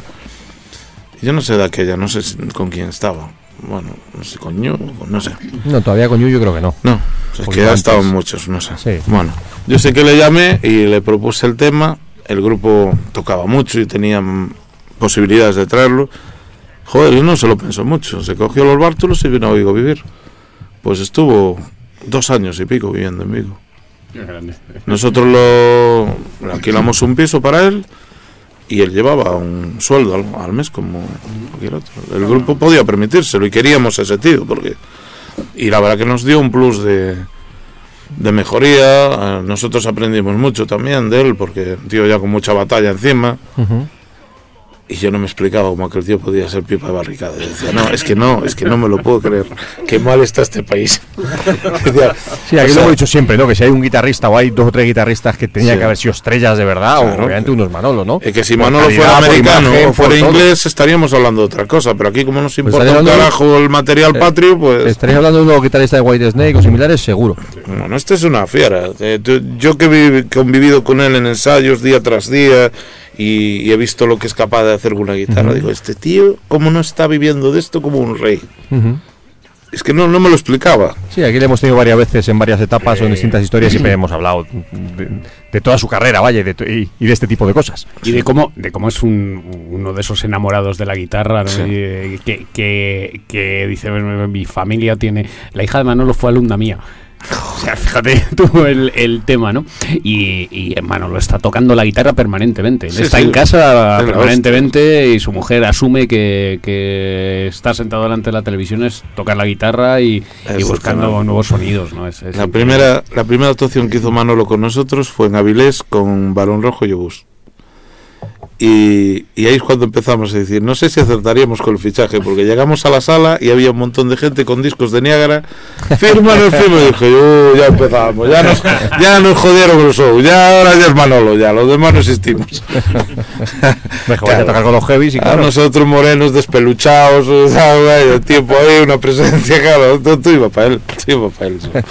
Pero bueno, muy bien, la verdad que lo pasamos, lo pasamos pipa con nosotros. curioso con Manolo, que algu- alguna vez lo hemos comentado con él, ¿no? Obviamente él es un guitarrista excelente, ¿no? Obviamente, por un lado, el tema de Niágara, ahora con Atlas, etcétera, etcétera, que él pues siempre ha estado más metido quizás en el rollo, quizá por gustos de tema jarroquero. Sí, sí, pero, claro. o- pero otra vez hemos comentado también que tanto con vosotros como a su vez la etapa que tuvo con Muro, él se, él se acopló perfectísimamente a tocar caña, a tocar, incluso él la imagen, ¿eh? yo me recuerdo cuando tocasteis juntos Muro y Motores en Madrid, en la Copérnico, Mm. eh, por aquel entonces, el 2001 o 2000, Sí. lo que fuera, y, y ver la imagen de Manolo, pues eso, de negro, con cinturón de balas, decir, hostia, está... Es que fue la hostia, porque Está poco disfrazado. empezó la gira siendo guitarra de motores. Y, y- y era motores y muro, y él era guitarra de motores. Después la gira seguía motores y muro, pero ya era guitarra de muro. Entonces, entonces fue una cosa. No, hombre, hubo un momento que nos dijo: A ver, Carlos, tengo mi familia allí, los he hecho un mogollón de menos, yo tengo que irme para Madrid.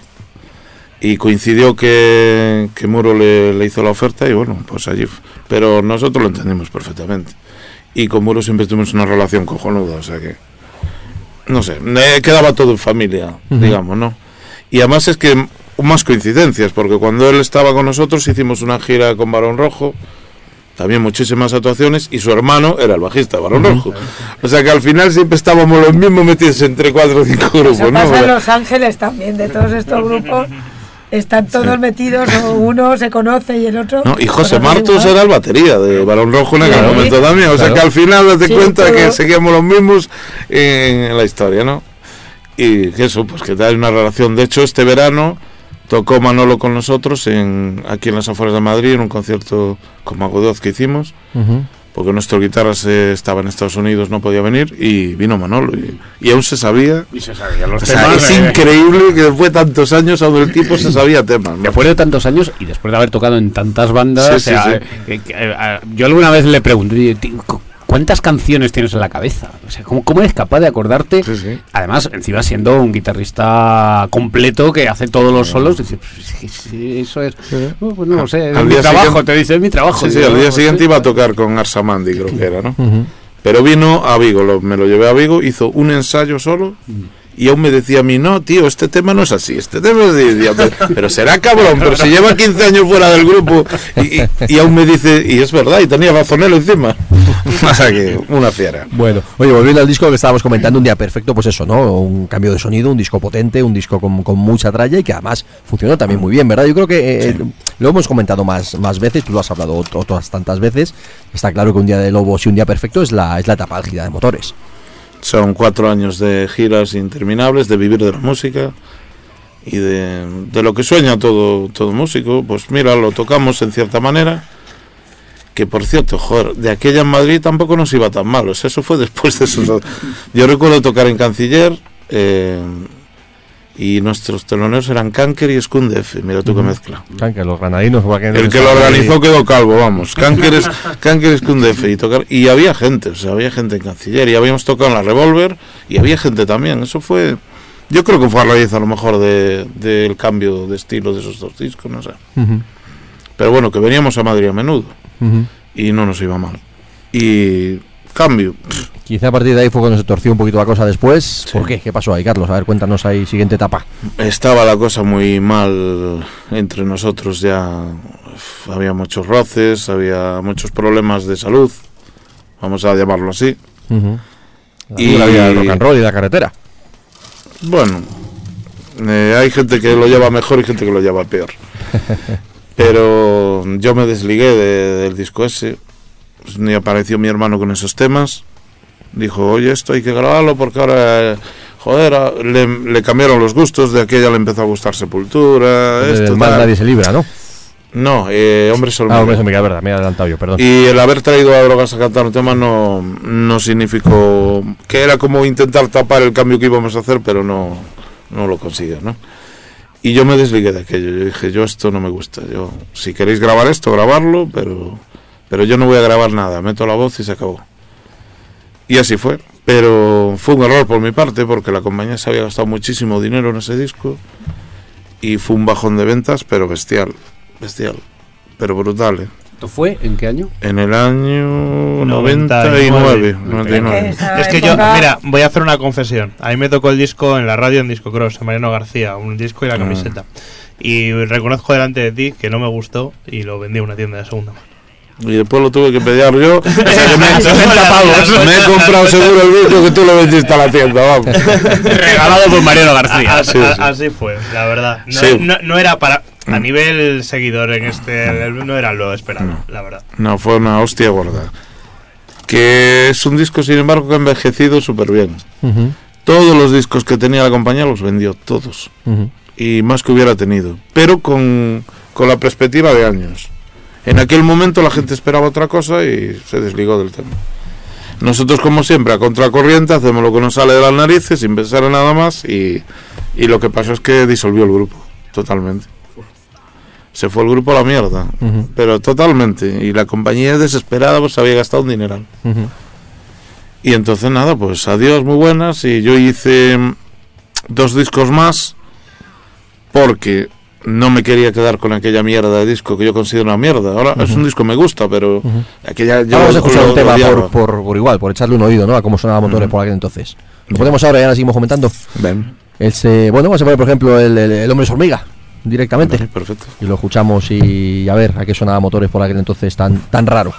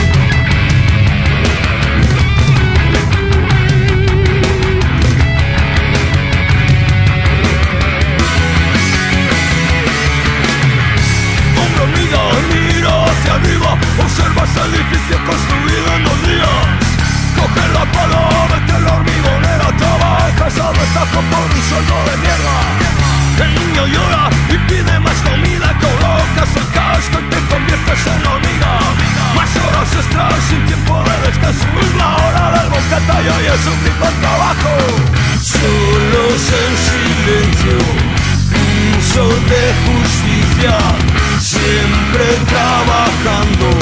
Los hombres hormiga, solos en silencio.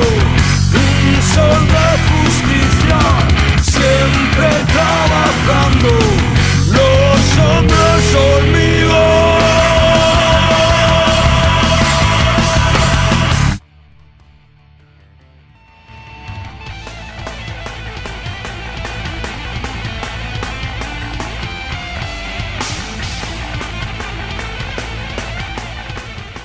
Bueno, pues hombre, sonaba rarito esto del hombre hormiga, rarito, quiero Sí. decir, sonaba a ese momento, ¿no?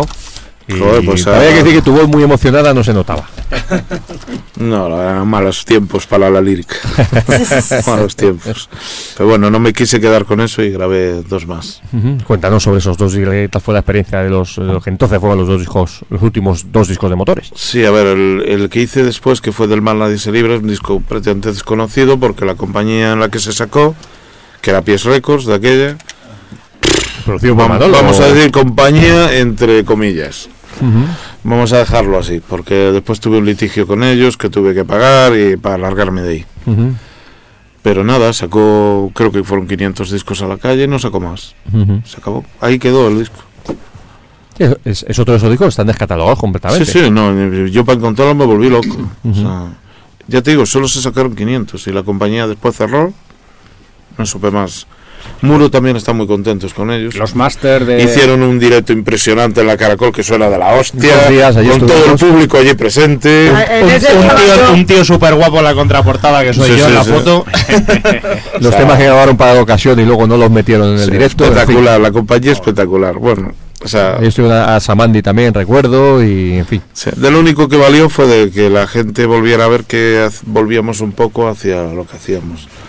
Y después grabamos el directo en Vigo, el más alto, más vivo, más fuerte. Fue, fue muy bien. Y ya me cansé, ya dije yo.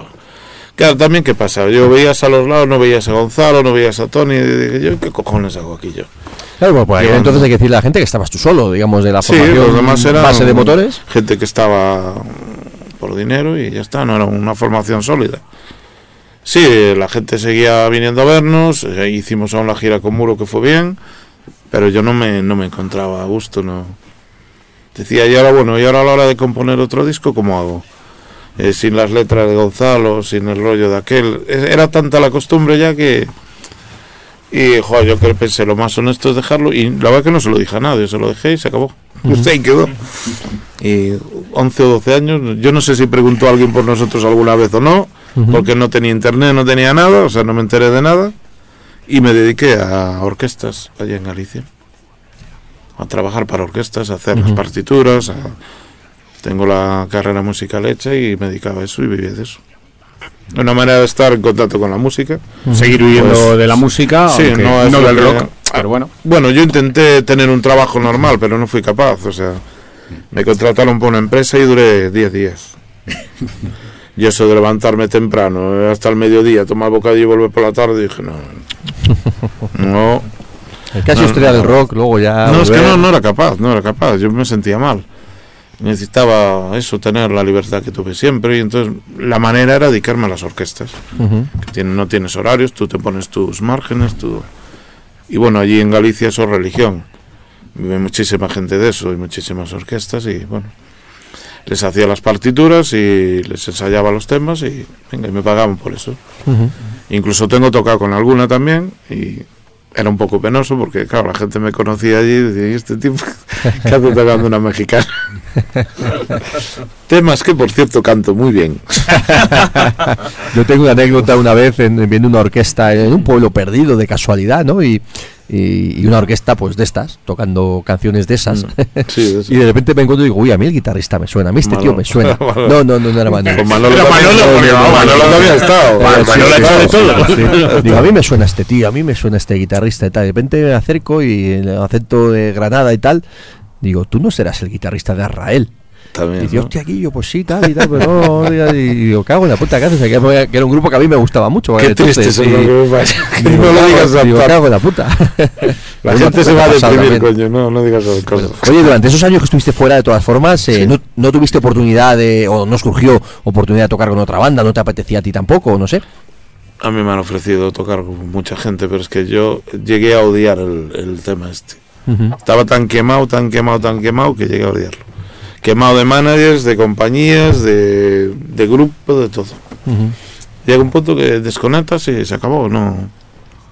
Te digo, a día de hoy no hubiera estado aquí ahora si no llega a ser por Tito, que volvió con la historia. Acabamos muy mal en el grupo. Yo cuando después de 11 años veo a Tito por la calle, la primera vez que lo veía en 11 años, yo pensé que me iba a dar una hostia, no que me iba a dar un abrazo. O sea, te imagínate cómo quedamos. Qué barbaridad. Prime- sí, no, primero me extrañó verlo bien. Lo vi hijo y dije, joder, pues no tiene tan mala pinta. Se habrá recuperado, lo que sea. Pero yo pensé que, vamos, porque acabó muy mal la cosa. Pero bueno, se había casado con, con otra mujer, lógicamente, que le, le metió en el camino. Y, y estuvimos hablando y recordando y no había mucho rencor ni había nada de eso. Aunque tuvimos que hacer una sesión de soltarnos toda la mierda en un bar una vez porque las cosas no se pueden quedar dentro. No, no, y, y además que posiblemente ese, ese tipo de sesiones, Mm. que seguro que habrá sido más de una, de, de Sí. soltar todas la, pues todo lo que tienes dentro, porque si no, no arrancas una nueva etapa, y menos cuando ha pasado más de una década, ¿no? Que, que Fue duro, ¿eh? Tiempo Fue duro. suficiente como para decir, esto ya terminó Fue y... duro. Nos metimos allí en un bar y venga, vamos a saltar. Y saltaron auténticas barbaridades allí. Pero eso nos limpió. Yo dije, si puedes decirnos esto, seguimos adelante, es que la cosa va a ir bien. Es que puede ir bien. Y a partir de ahí, yo creo que no hemos vuelto a tener una discusión en estos cuatro años, porque ahora todo va como más. ¿Queréis tocar aquí? No, sí o no. ¿Cuántas hacemos? ¿Cuánto? Ahora todo pasa por nosotros. No hay manager que nos mangonee, ni que nos mande, ni compañía que nos presione. Si queremos grabamos, si no, no. Si... Y es lo que necesitamos también, porque ya a estas alturas y con el culo ya tan pelado, que te estén ya otra vez problemas de estos, no. Yo creo que, que esto que estás comentando ah, y, que has hablado anteriormente, ¿no? De esas etapas, eh, a mí, visto desde fuera, parece que, que cuando estás en... Es, es- es la rueda del hámster, ¿no? Eh, Es un hámster dándole, dándole vueltas que cuando finalmente dices, mira, mm, vivimos irrazonablemente bien de aquello y ahora ya no vivimos ni razonablemente bien de esto, pero coño, que bien vivimos. ¿no? Que, que Sí, por lo menos respiramos. Joder, que al final lo que te gusta es, es hacer música y lo que te gusta es el rock. Entonces, joder, siempre tienes que vol acabas volviendo de alguna manera. Lo que te engancha realmente es el público. Es que es como una droga, ¿no? Siempre notas esa falta de, de joder, de que porque no hay nada más bonito para un músico que alguien aplaude una canción tuya o que compre un disco tuyo. Las orquestas son cosas muy impersonales. Tocas música de todos, tú no eres nadie ahí. Pero es que eso es tuyo. Y había un tío que se ha ido a una tienda y en que entre 10.000 referencias que puede comprar, se ha comprado la tuya. Joder, eso es la hostia. Para mí, yo eso siempre lo he valorado muchísimo. Yo no entiendo estos artistas que no tienen eh, así, no sé, no se paran con los fans. que no- yo eso no lo entiendo, macho. Porque es que, que este- ese, ese tío ha hecho un esfuerzo la hostia para dar el tuyo entre, entre tantos. Y eso siempre lo hemos valorado mucho y lo echábamos muchísimo de menos. No sabes cuánto hasta que te vuelves a juntar y vuelves a tocar con tus colegas de siempre. Porque una cosa es con gente distinta, pero es que aquellos eran mi hermano, mi otro hermano, mi- era otra cosa. Y surgió, surgió la llama esa que surge cuando una función, una formación que funciona, se separa y se vuelven a juntar. Sigue funcionando, macho. Es un detalle curioso que lo hemos comentado muchísimas veces con, con- con todas las bandas, es decir, no será lo mejor en músico, no será, pero ¿qué pueden tener? ¿Dónde está esa magia, dónde está esa química de la formación original, clásica? No se sabe, ¿no? Porque de repente se juntan, eh, nosotros que somos muy de balón rojo, se llevaban a matar, o se llevan lo que sea. Pero yo recuerdo sobre todo en la Riviera la primera vez mirar hacia arriba, Espectacular. tres horas de vuelo con la boca abierta, ¿no? Y con los pelos de punta, ¿no? Entonces, ¿qué tenéis las formaciones clásicas cuando juntáis? ¿Qué hay ahí? Tú no? Pues, una cosa, ¿cuántos grupos hay en este país? Pues miles, literalmente. Cientos de miles. ¿Cuántos llegan a, a- a- no digo a grabar un disco, por grabar un disco cualquiera, pero a tener cierta repercusión de esos cientos de miles? No, decenas. Si tú eres uno de esos privilegiados es por algo, no sabes muy bien por qué, porque nunca se sabe el por qué. Es eh, el feeling que hay entre ti, cómo toca, las canciones, mil cosas que se tienen que dar para que esos cuatro tíos o tres o cinco sigan juntos muchos años, dejen todo y se dediquen solo a eso, mientras tus colegas se van al cine o con chavalas a discoteca, tú estás ahí jodido en el ensayo. Entonces, para que eso se dé, tiene que haber una serie de mecánicas y de que, que son, son solo de esa gente que está ahí. Yo no me creo estas bandas que se va gente y no pasa nada. Sí que pasa, ¿cómo no va a pasar? Si, si ese tío que no está te ha ayudado a crear el éxito que tienes, algo tiene que pasar. Puede seguir igual, lógicamente, pero, pero ¿cómo no va a pasar? Entonces, claro, yo sí que pienso que, que las formaciones cuando tienen cierto éxito es por algo. Y cambiar gente no ayuda a que eso siga. Ujú. A mí está, no sé, yo, yo odio la, cuando se va gente de los grupos. Me cuesta volver a verlos. Me cuesta mogollón. So- so- eh, Se acaban convirtiendo en franquicias. En fra- en la franquicia de una marca. Claro, claro, yo, eh, el, el caso es el que dice David, yo soy un fan de Barón de la hostia y yo no soy capaz de verlo. Me cuesta verlo por separados a los transportes, me, me cuesta muchísimo. Eh, y yo que soy muy fan, eh, yo soy de los que le cae la lagrimilla cuando tocan, siempre estás allí. Y joder, y, y hay veces que Ya, somos, ya somos cuatro. aquí. Claro, O sea, claro, pero es que y hay veces que te dan ganas de coger una escopeta, joder, y pegarle cuatro tiros, tío. Que me estás jodiendo la canción de mi vida, macho. No me jodas. Oye, Motores es muy curioso también que siempre ha habido, eh, bueno, esa magia especial entre, entre la música de los dos hermanos. Es decir, la, la- la música tuya, en este caso, aportaciones del resto, y la letra de tu hermano, ¿no? Siempre ha sido una de las claves de Motores desde el principio. Eh, es que tiene, es así y seguirá así. En, en motores, ya lo digo desde ahora, no hay democracia. Ahí nadie decide nada. Yo hago las músicas, él hace las letras. Sal se acabó. El día que no se haga así, pues no sale motores. Después cada uno aporta sus historias, con los arreglos, con lo que sea. Yo no soy, no creo en, en la democracia en los grupos. Los grupos que tienen democracia no funciona ninguno. Siempre tiene que haber alguien que se coma los marrones y se coma los éxitos. Siempre. Porque es la única manera. Tú imagínate cinco tíos, cada uno que tiene su idea de lo que tiene que ser una cosa. Sería imposible. eh, que no arrancarías nunca. O sea, no arrancarías. Y bueno, cuando ya tienes eh, cierta repercusión, pues lo normal es seguir con la fórmula. Y por eso cuando no estaba Gonzalo, pues yo estaba como muy desamparado. decía, y ahora que escribo, yo es que me pongo delante un papel, es que no sé qué, qué poner, ni cómo ponerlos. A lo mejor sé que quiero poner, pero no sé cómo.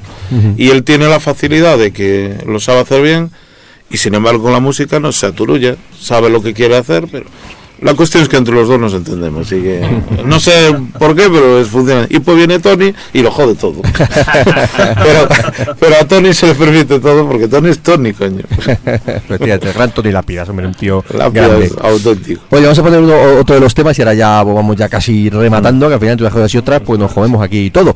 Pero bueno, vamos a poner ese, ese debajo de mi casa que hablábamos antes, que tiene un rollo peculiar cuanto menos, ¿no? Antes lo hemos explicado, pero pues si alguien no, lo ha escuchado, pues es el momento, ¿no? Así que vamos a ponerlo por aquí y que suene.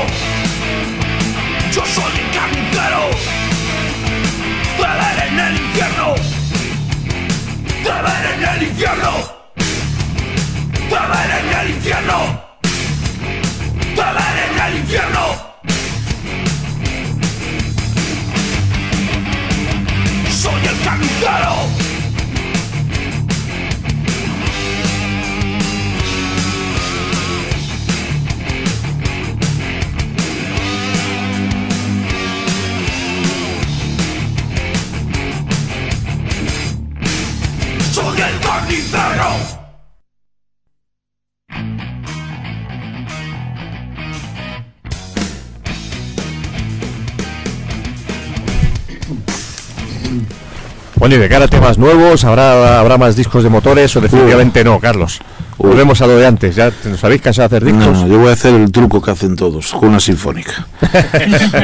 con una sinfónica y aún me quedan más cosas. Un acústico y ¿qué era el otro. Y una revisión de un disco clásico grabado por los amigos. Sí, el siguiente va a ser El así. de El duetos. noche lo grabado por los amigos. Uno de duetos.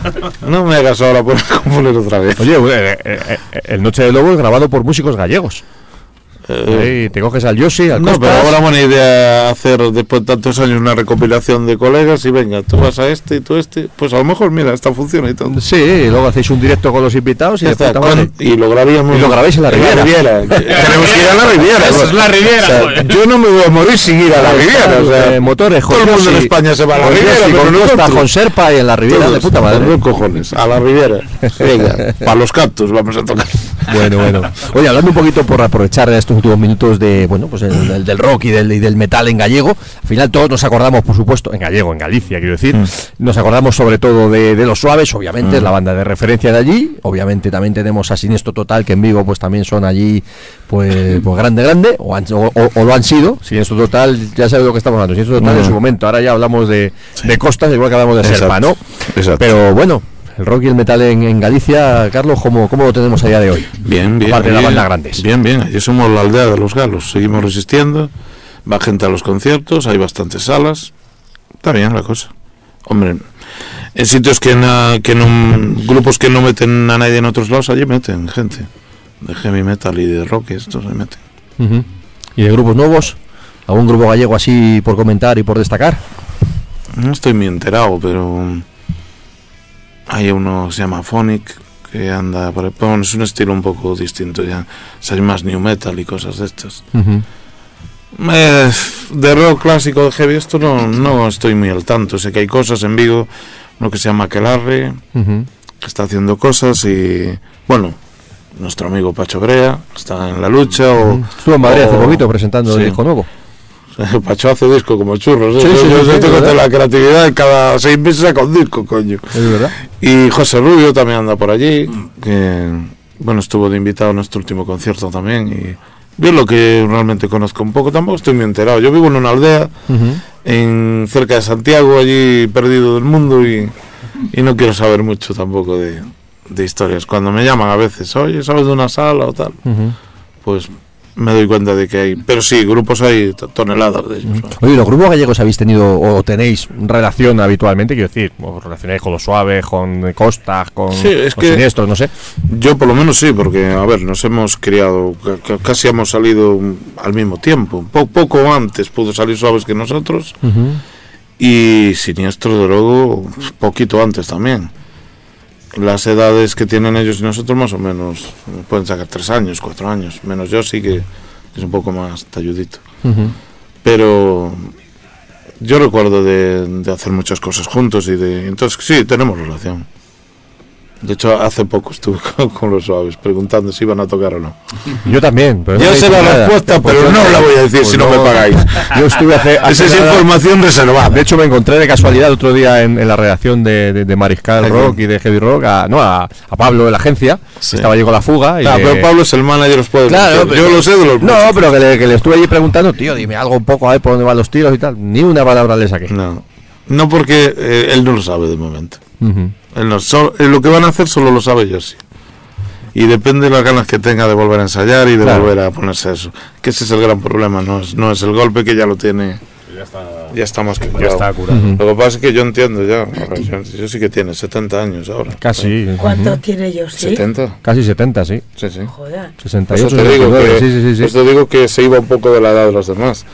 Pero el problema de ellos es que no quiere ni, ni ensayar ni ponerse eso. Que ya tiene está cansado, ganas. está cansado. Claro, que nos haga el Yo- eh, en Madrid. es que está jubilado ya. Sí, Es que está cansado. Está. Ya me he hartado. Llega un punto que, está, joder, que le decía yo el otro día, joder, ya quisiera estar yo cansado con dos días metidos ahí vendidos enteros. Hombre. Con 20.000 personas y dice que no va, o sea, cabrón. el tío. no, pero bueno, dependerá de cómo esté de humor y cómo, cómo le apetezca a él. Estuve ahí con el hermano, el hermano me dice lo mismo, Charlie. Es que depende de, de ellos, sí. Están Claro. todos pendientes a ver Sí, pues además me imagino que ellos tienen ganas todos, pero yo sí es el que tiene que decidir, Claro, obviamente. claro que Es que ganas. los suaves sin yo sí. Hombre, Ahí estamos. no ¿eh? existe, claro. Claro, entonces depende de. Pero yo entiendo también que este que no tenga ganas, ¿eh? porque ahora paró mucho tiempo y se acostumbró a tal y son 70 tacos, macho. Sí, sí. Después de descansar, que, que, que creo, creemos todos que yo sí necesitaba descansar, pero, pero claro, volver otra vez a- al Cuesta, cuesta mucho. Cuesta, Cuesta cuesta, mucho. Y, y cuesta, y si tienes 40, pues vale, tienes 50, vale, pero con 70 dices, joder. A él si le dices que salga a cantar sin ensayar sin nada, igual se lo piensa, pero es que Cereijo, Cereijo, Cereijo, no, no, no, no, no, ahí hay que ensayar. Claro. No sé, harán lo que quieran. Yo supongo que harán la despedida Sí, al final. no creo que dejen a 20.000 personas sin, Nah, Seguro. Sí, pero bueno, será cuando, cuando lo apetezca. Bueno, ya se, ya se rematará. Bueno, pues vamos a cerrar la, la, la entrevista, que además ya casi nos quedamos sin programa, para que nos dé cinco minutitos a hablar del concepto de Creator. Y pues Carlos, un placer tenerte aquí en Muchas otra gracias. tesitura después de lo habitual, ¿verdad? Y comentando este tipo de cosas y hablando un montón de historias de motores. Esta fue la primera radio con Noche de Lobos a la que vine. ¿Ah, sí? Sí, sí. Es verdad, algo, algo me habías comentado alguna vez, es cierto. Hace 20 años. Fue la primera vez que yo venía a una radio aquí en Madrid a presentar Noche de Lobos, fue aquí. Pues mira. Se Y aún así círculo. sigo sin encontrar el sitio. Siempre me voy al edificio al lado. Pues aquí no hay puerta, coño. Aquí era los que que hablábamos de Manolo, Manolo Arias Angelarias, él nos contaba que ellos tenían el, pero con, con, con Niágara no, antes, con, con Sí. Tritón, no, no me acuerdo exactamente con quién, tenían el local de ensayo aquí al lado, dos calles detrás. Y dice que todavía, que aún así, que todavía no encontraban bien dónde estaba esto. que ellos han venido por aquí tres o cuatro veces. No, encuentran que- dónde está esto y lo que es peor, no encuentran dónde aparcar. Es verdad, es verdad. ni ellos ni nosotros. Ni nadie. En Pero fin. bueno, que tenemos ya una relación de muchos años. Bueno, bueno, pues genial, cerrando círculo. Por lo dicho, que, que gracias por haber pasado este ratito aquí con Muchas nosotros gracias. contándonos la historia de motores y, y ya haremos muchas más cosas juntos, por supuesto. Venga, Vamos a cerrar con un tema de motores y, y rematamos con muy rápido, muy rápido luego con, con Creator, ¿vale? Pues esto era, le dedicamos a un gran amigo nuestro, antes hablábamos de nuestro amigo común Rafa Basa, en este caso pues, pues no nos lo vamos a dedicar a él, sino a otro amigo más común todavía, que se llama El Bicho. Así Sí, que, así que a por ello, ¿no?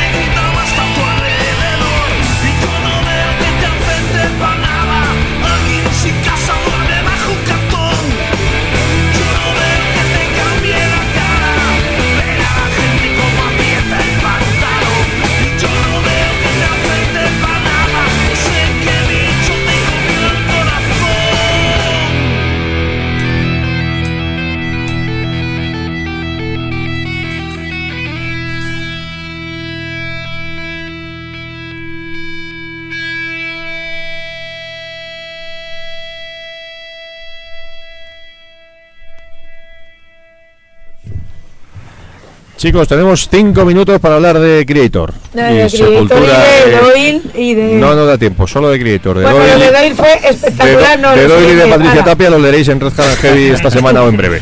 Creator. Bueno, Y pues Creator para, que nos para, para tener excusa para el último tema. cuatro bandas, eh, Aborted muy temprano, abrían las puertas a las cinco y media, entraban a la- empezaban a las seis y... A las seis y diez terminó seis Ni y media. con, ni con todo de cara que yo recogí a mis hijas y me fui tirando del colegio y me fui y las dejé con mis padres y fui y tiré para allá, ni así llegaba. Muy difícil. Con huelga de metro encima. Sí, era muy complicado, eh, les tocaba lidiar la más fea y, Pero y me se han la dicho estuvo muy bien y que había mucha gente Bueno, que llegó. bueno, no, no, que había mucha hubo gente. gente, hubo gente.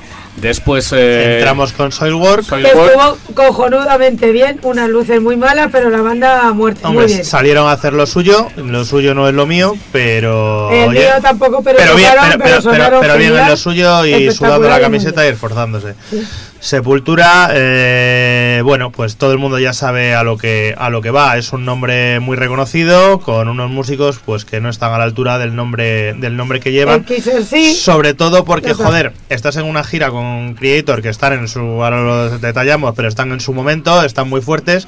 Y qué menos que te salga como te salga, aunque sean temas hechos para dos guitarras y tal y cual. Pues pon toda la carne al asador, toca dos temas nuevos. Ya harás tu disco en tu gira de cabeza de cartel, que te lo puedes permitir también. Pero dar a la gente lo que quiere, que es un público muy old school. Y tócate, em, si tienes 10 temas, tócate 8 viejas, no mitad y mitad, porque es que. le- Aparte de- con de- esa actitud que Claro, tenían, o sea, pero es fue- que eh, la gente estaba viéndoles eh, temas nuevos, cruzados de brazos, de verdad, cruzados de brazos, mm, cotilleando lo que fuera, tal y cual. Mm, Y el mal eh, el el el de Rick, de Rick- cada- de Rick Green. Cada eh, día peor, la verdad. Eso que- es. el- Está mayor el tío, ¿eh? Mira que el Sí. tío era un tío Está y grande, musculado, es que con rastas. Mm. No se molesta ya en nada, en monear la mano como Claro. el, el gato de los chinos. Para mí, eh, para mí lamentable Uy, Fer, espera. el, el batería. El batería, uno de los peores baterías que he visto en mi vida. Porque tocar la batería en una banda de rock no es hacer un solo durante una hora. Eh, a diestro y siniestro aporreando tambores sin Sí, la, la verdad es que. Venga, además- que os queda un minuto. Pasar al siguiente. Espera, solo eso, solo. El tío toca, pero no te lleves, intentes llevarte tus los temas de sepultura que están tan grabados a fuego a lo tuyo porque no es lo suyo. Eso. Creator. Enormes. Espectacular. Lo que decía antes. En su- Una de las bandas que están en mejor forma, en ¿verdad? su- están en su momento absoluto. O sea, han dado con una fórmula cojonuda de seguir siendo los tíos más duros, más trayeros y tal, a la vez darle un cierto toque melódico para gustar también a- al que le guste el heavy, le puede gustar ahora mí. mismo a ti o a mí. O a mí, o sea, a, a- a mí me A mí antes no gustaban. me gustaban Creator y ahora me mola mogollón. A mí me gustaban y ahora me gustan más. Se han hecho- lo comentamos en el concierto. hace, Oh, se, han hecho heavies, qué Sí. pena, oh, Oh. qué lástima. Sí, además editando discos fantásticos, ¿no? Que no todas las bandas clásicas lo están haciendo. y una, pro- un montaje en el escenario que te cagas, o sea, confeti, eh, humo, fuego, un poquito de teatrillo Unas también, cintas unos que nos. mm, Es que, y eso no lo llevaban Creator, pero es que hasta tetas vimos. Hasta Sí. vimos tetas, eh. Y una camiseta preciosa que ponía vegan, o sea, vegano, con las letras de Slayer. Que Y yo viendo una película de Disney en el sofá. Ay, Ay. sí, sí. Gran concierto, eh, gran concierto. De, re- de Creator. repertorio, pues más o menos Es que lo que llevan 50-50 de lo nuevo, 50-50 sí. de lo viejo. Curiosamente ya no acaban, lo vimos en Barcelona y lo volvimos a ver, ya no acaban con Tormentor. No, ahora el baile. Bueno, es que. Sí, toca, Ni el, flag, con... of- ni el Flag of Hate. Es, no, Flag of No, Hate sí cayó. sí, no, no, sí cayó, pero la tocaron la segunda, tocaron- me parece. sí, No, Tormenta. la, No, la- no, al final, la tocaron final. al final, ¿Al pero final? independiente. Así cosillas raras metieron del primer disco, metieron Total Death y luego rescataron Under the Guillotine, que yo creo que hacían algunas cuantas giras que no las veíamos. Y no tocaron Billy Troyer tampoco. Y, Ni Riot of Violence, Riot que llevan como Violence. 10 años sin tocarla y me toca los huevos. Pero, pero bueno, aún todo así, el mundo encantado. eso es, muy buen bolo. La gente, pues de lo que nos quejamos a veces que la gente no se implica y tal, pues no. De hecho, nos implicamos hasta nosotros, ¿verdad? Sí. muy, muy duramente. Bueno, pues lo, lo podréis leer en breve de manera más profusa eh, en Pues sí, Red Hat and Heavy con unas semana, fotazas de nuestra compañera Yolanda que son espectaculares siempre y me imagino que en este vuelo con buenas luces y buenas poses pues se ha sacado una galería fantástica. Seguro que Bueno, sí. buenas luces. No, Lo de- pero lo de- sí. En Creator sí, pero en, en Soilwork, rojo. Era rojo con humo. Si está Soilwork o era la banda del pueblo, daba igual físicamente, pues no se veía nada. Bueno, pues lo dicho, lo leeremos y lo veremos en, pocos días. Bueno, pues como siempre decimos, que muchísimas gracias por haber por haber estado ahí, que siempre es un placer hacer corsarios para, para vosotros, en este caso hoy además con, con la presencia de nuestro amigo Carlos, que no es lo habitual poderle- poder tenerle aquí en, en persona, con lo cual pues ha sido un, un lujazo poder hablar de tranquilamente, sin prisas y con calma de, de la historia de motores. Y la semana que viene, pues más corsarios, por supuesto. Así que gracias a todos, Más que tengáis buena semana, más conciertos, más historias y más, en fin. Pues que el domingo que viene os contaremos un montón de cosas más como, como todos los domingos. Lo dicho, a la semana que viene más, buena que tengáis, eso, que empecéis y acabéis la semana de la mejor manera posible. Y rematamos con caña, rematamos con Crieto. Esto se llama, eh, pues una de las que creo que sí que tocaron, Stream Aggression. La Sí, señor. Pues a por ello. Buenas noches. Buenas noches.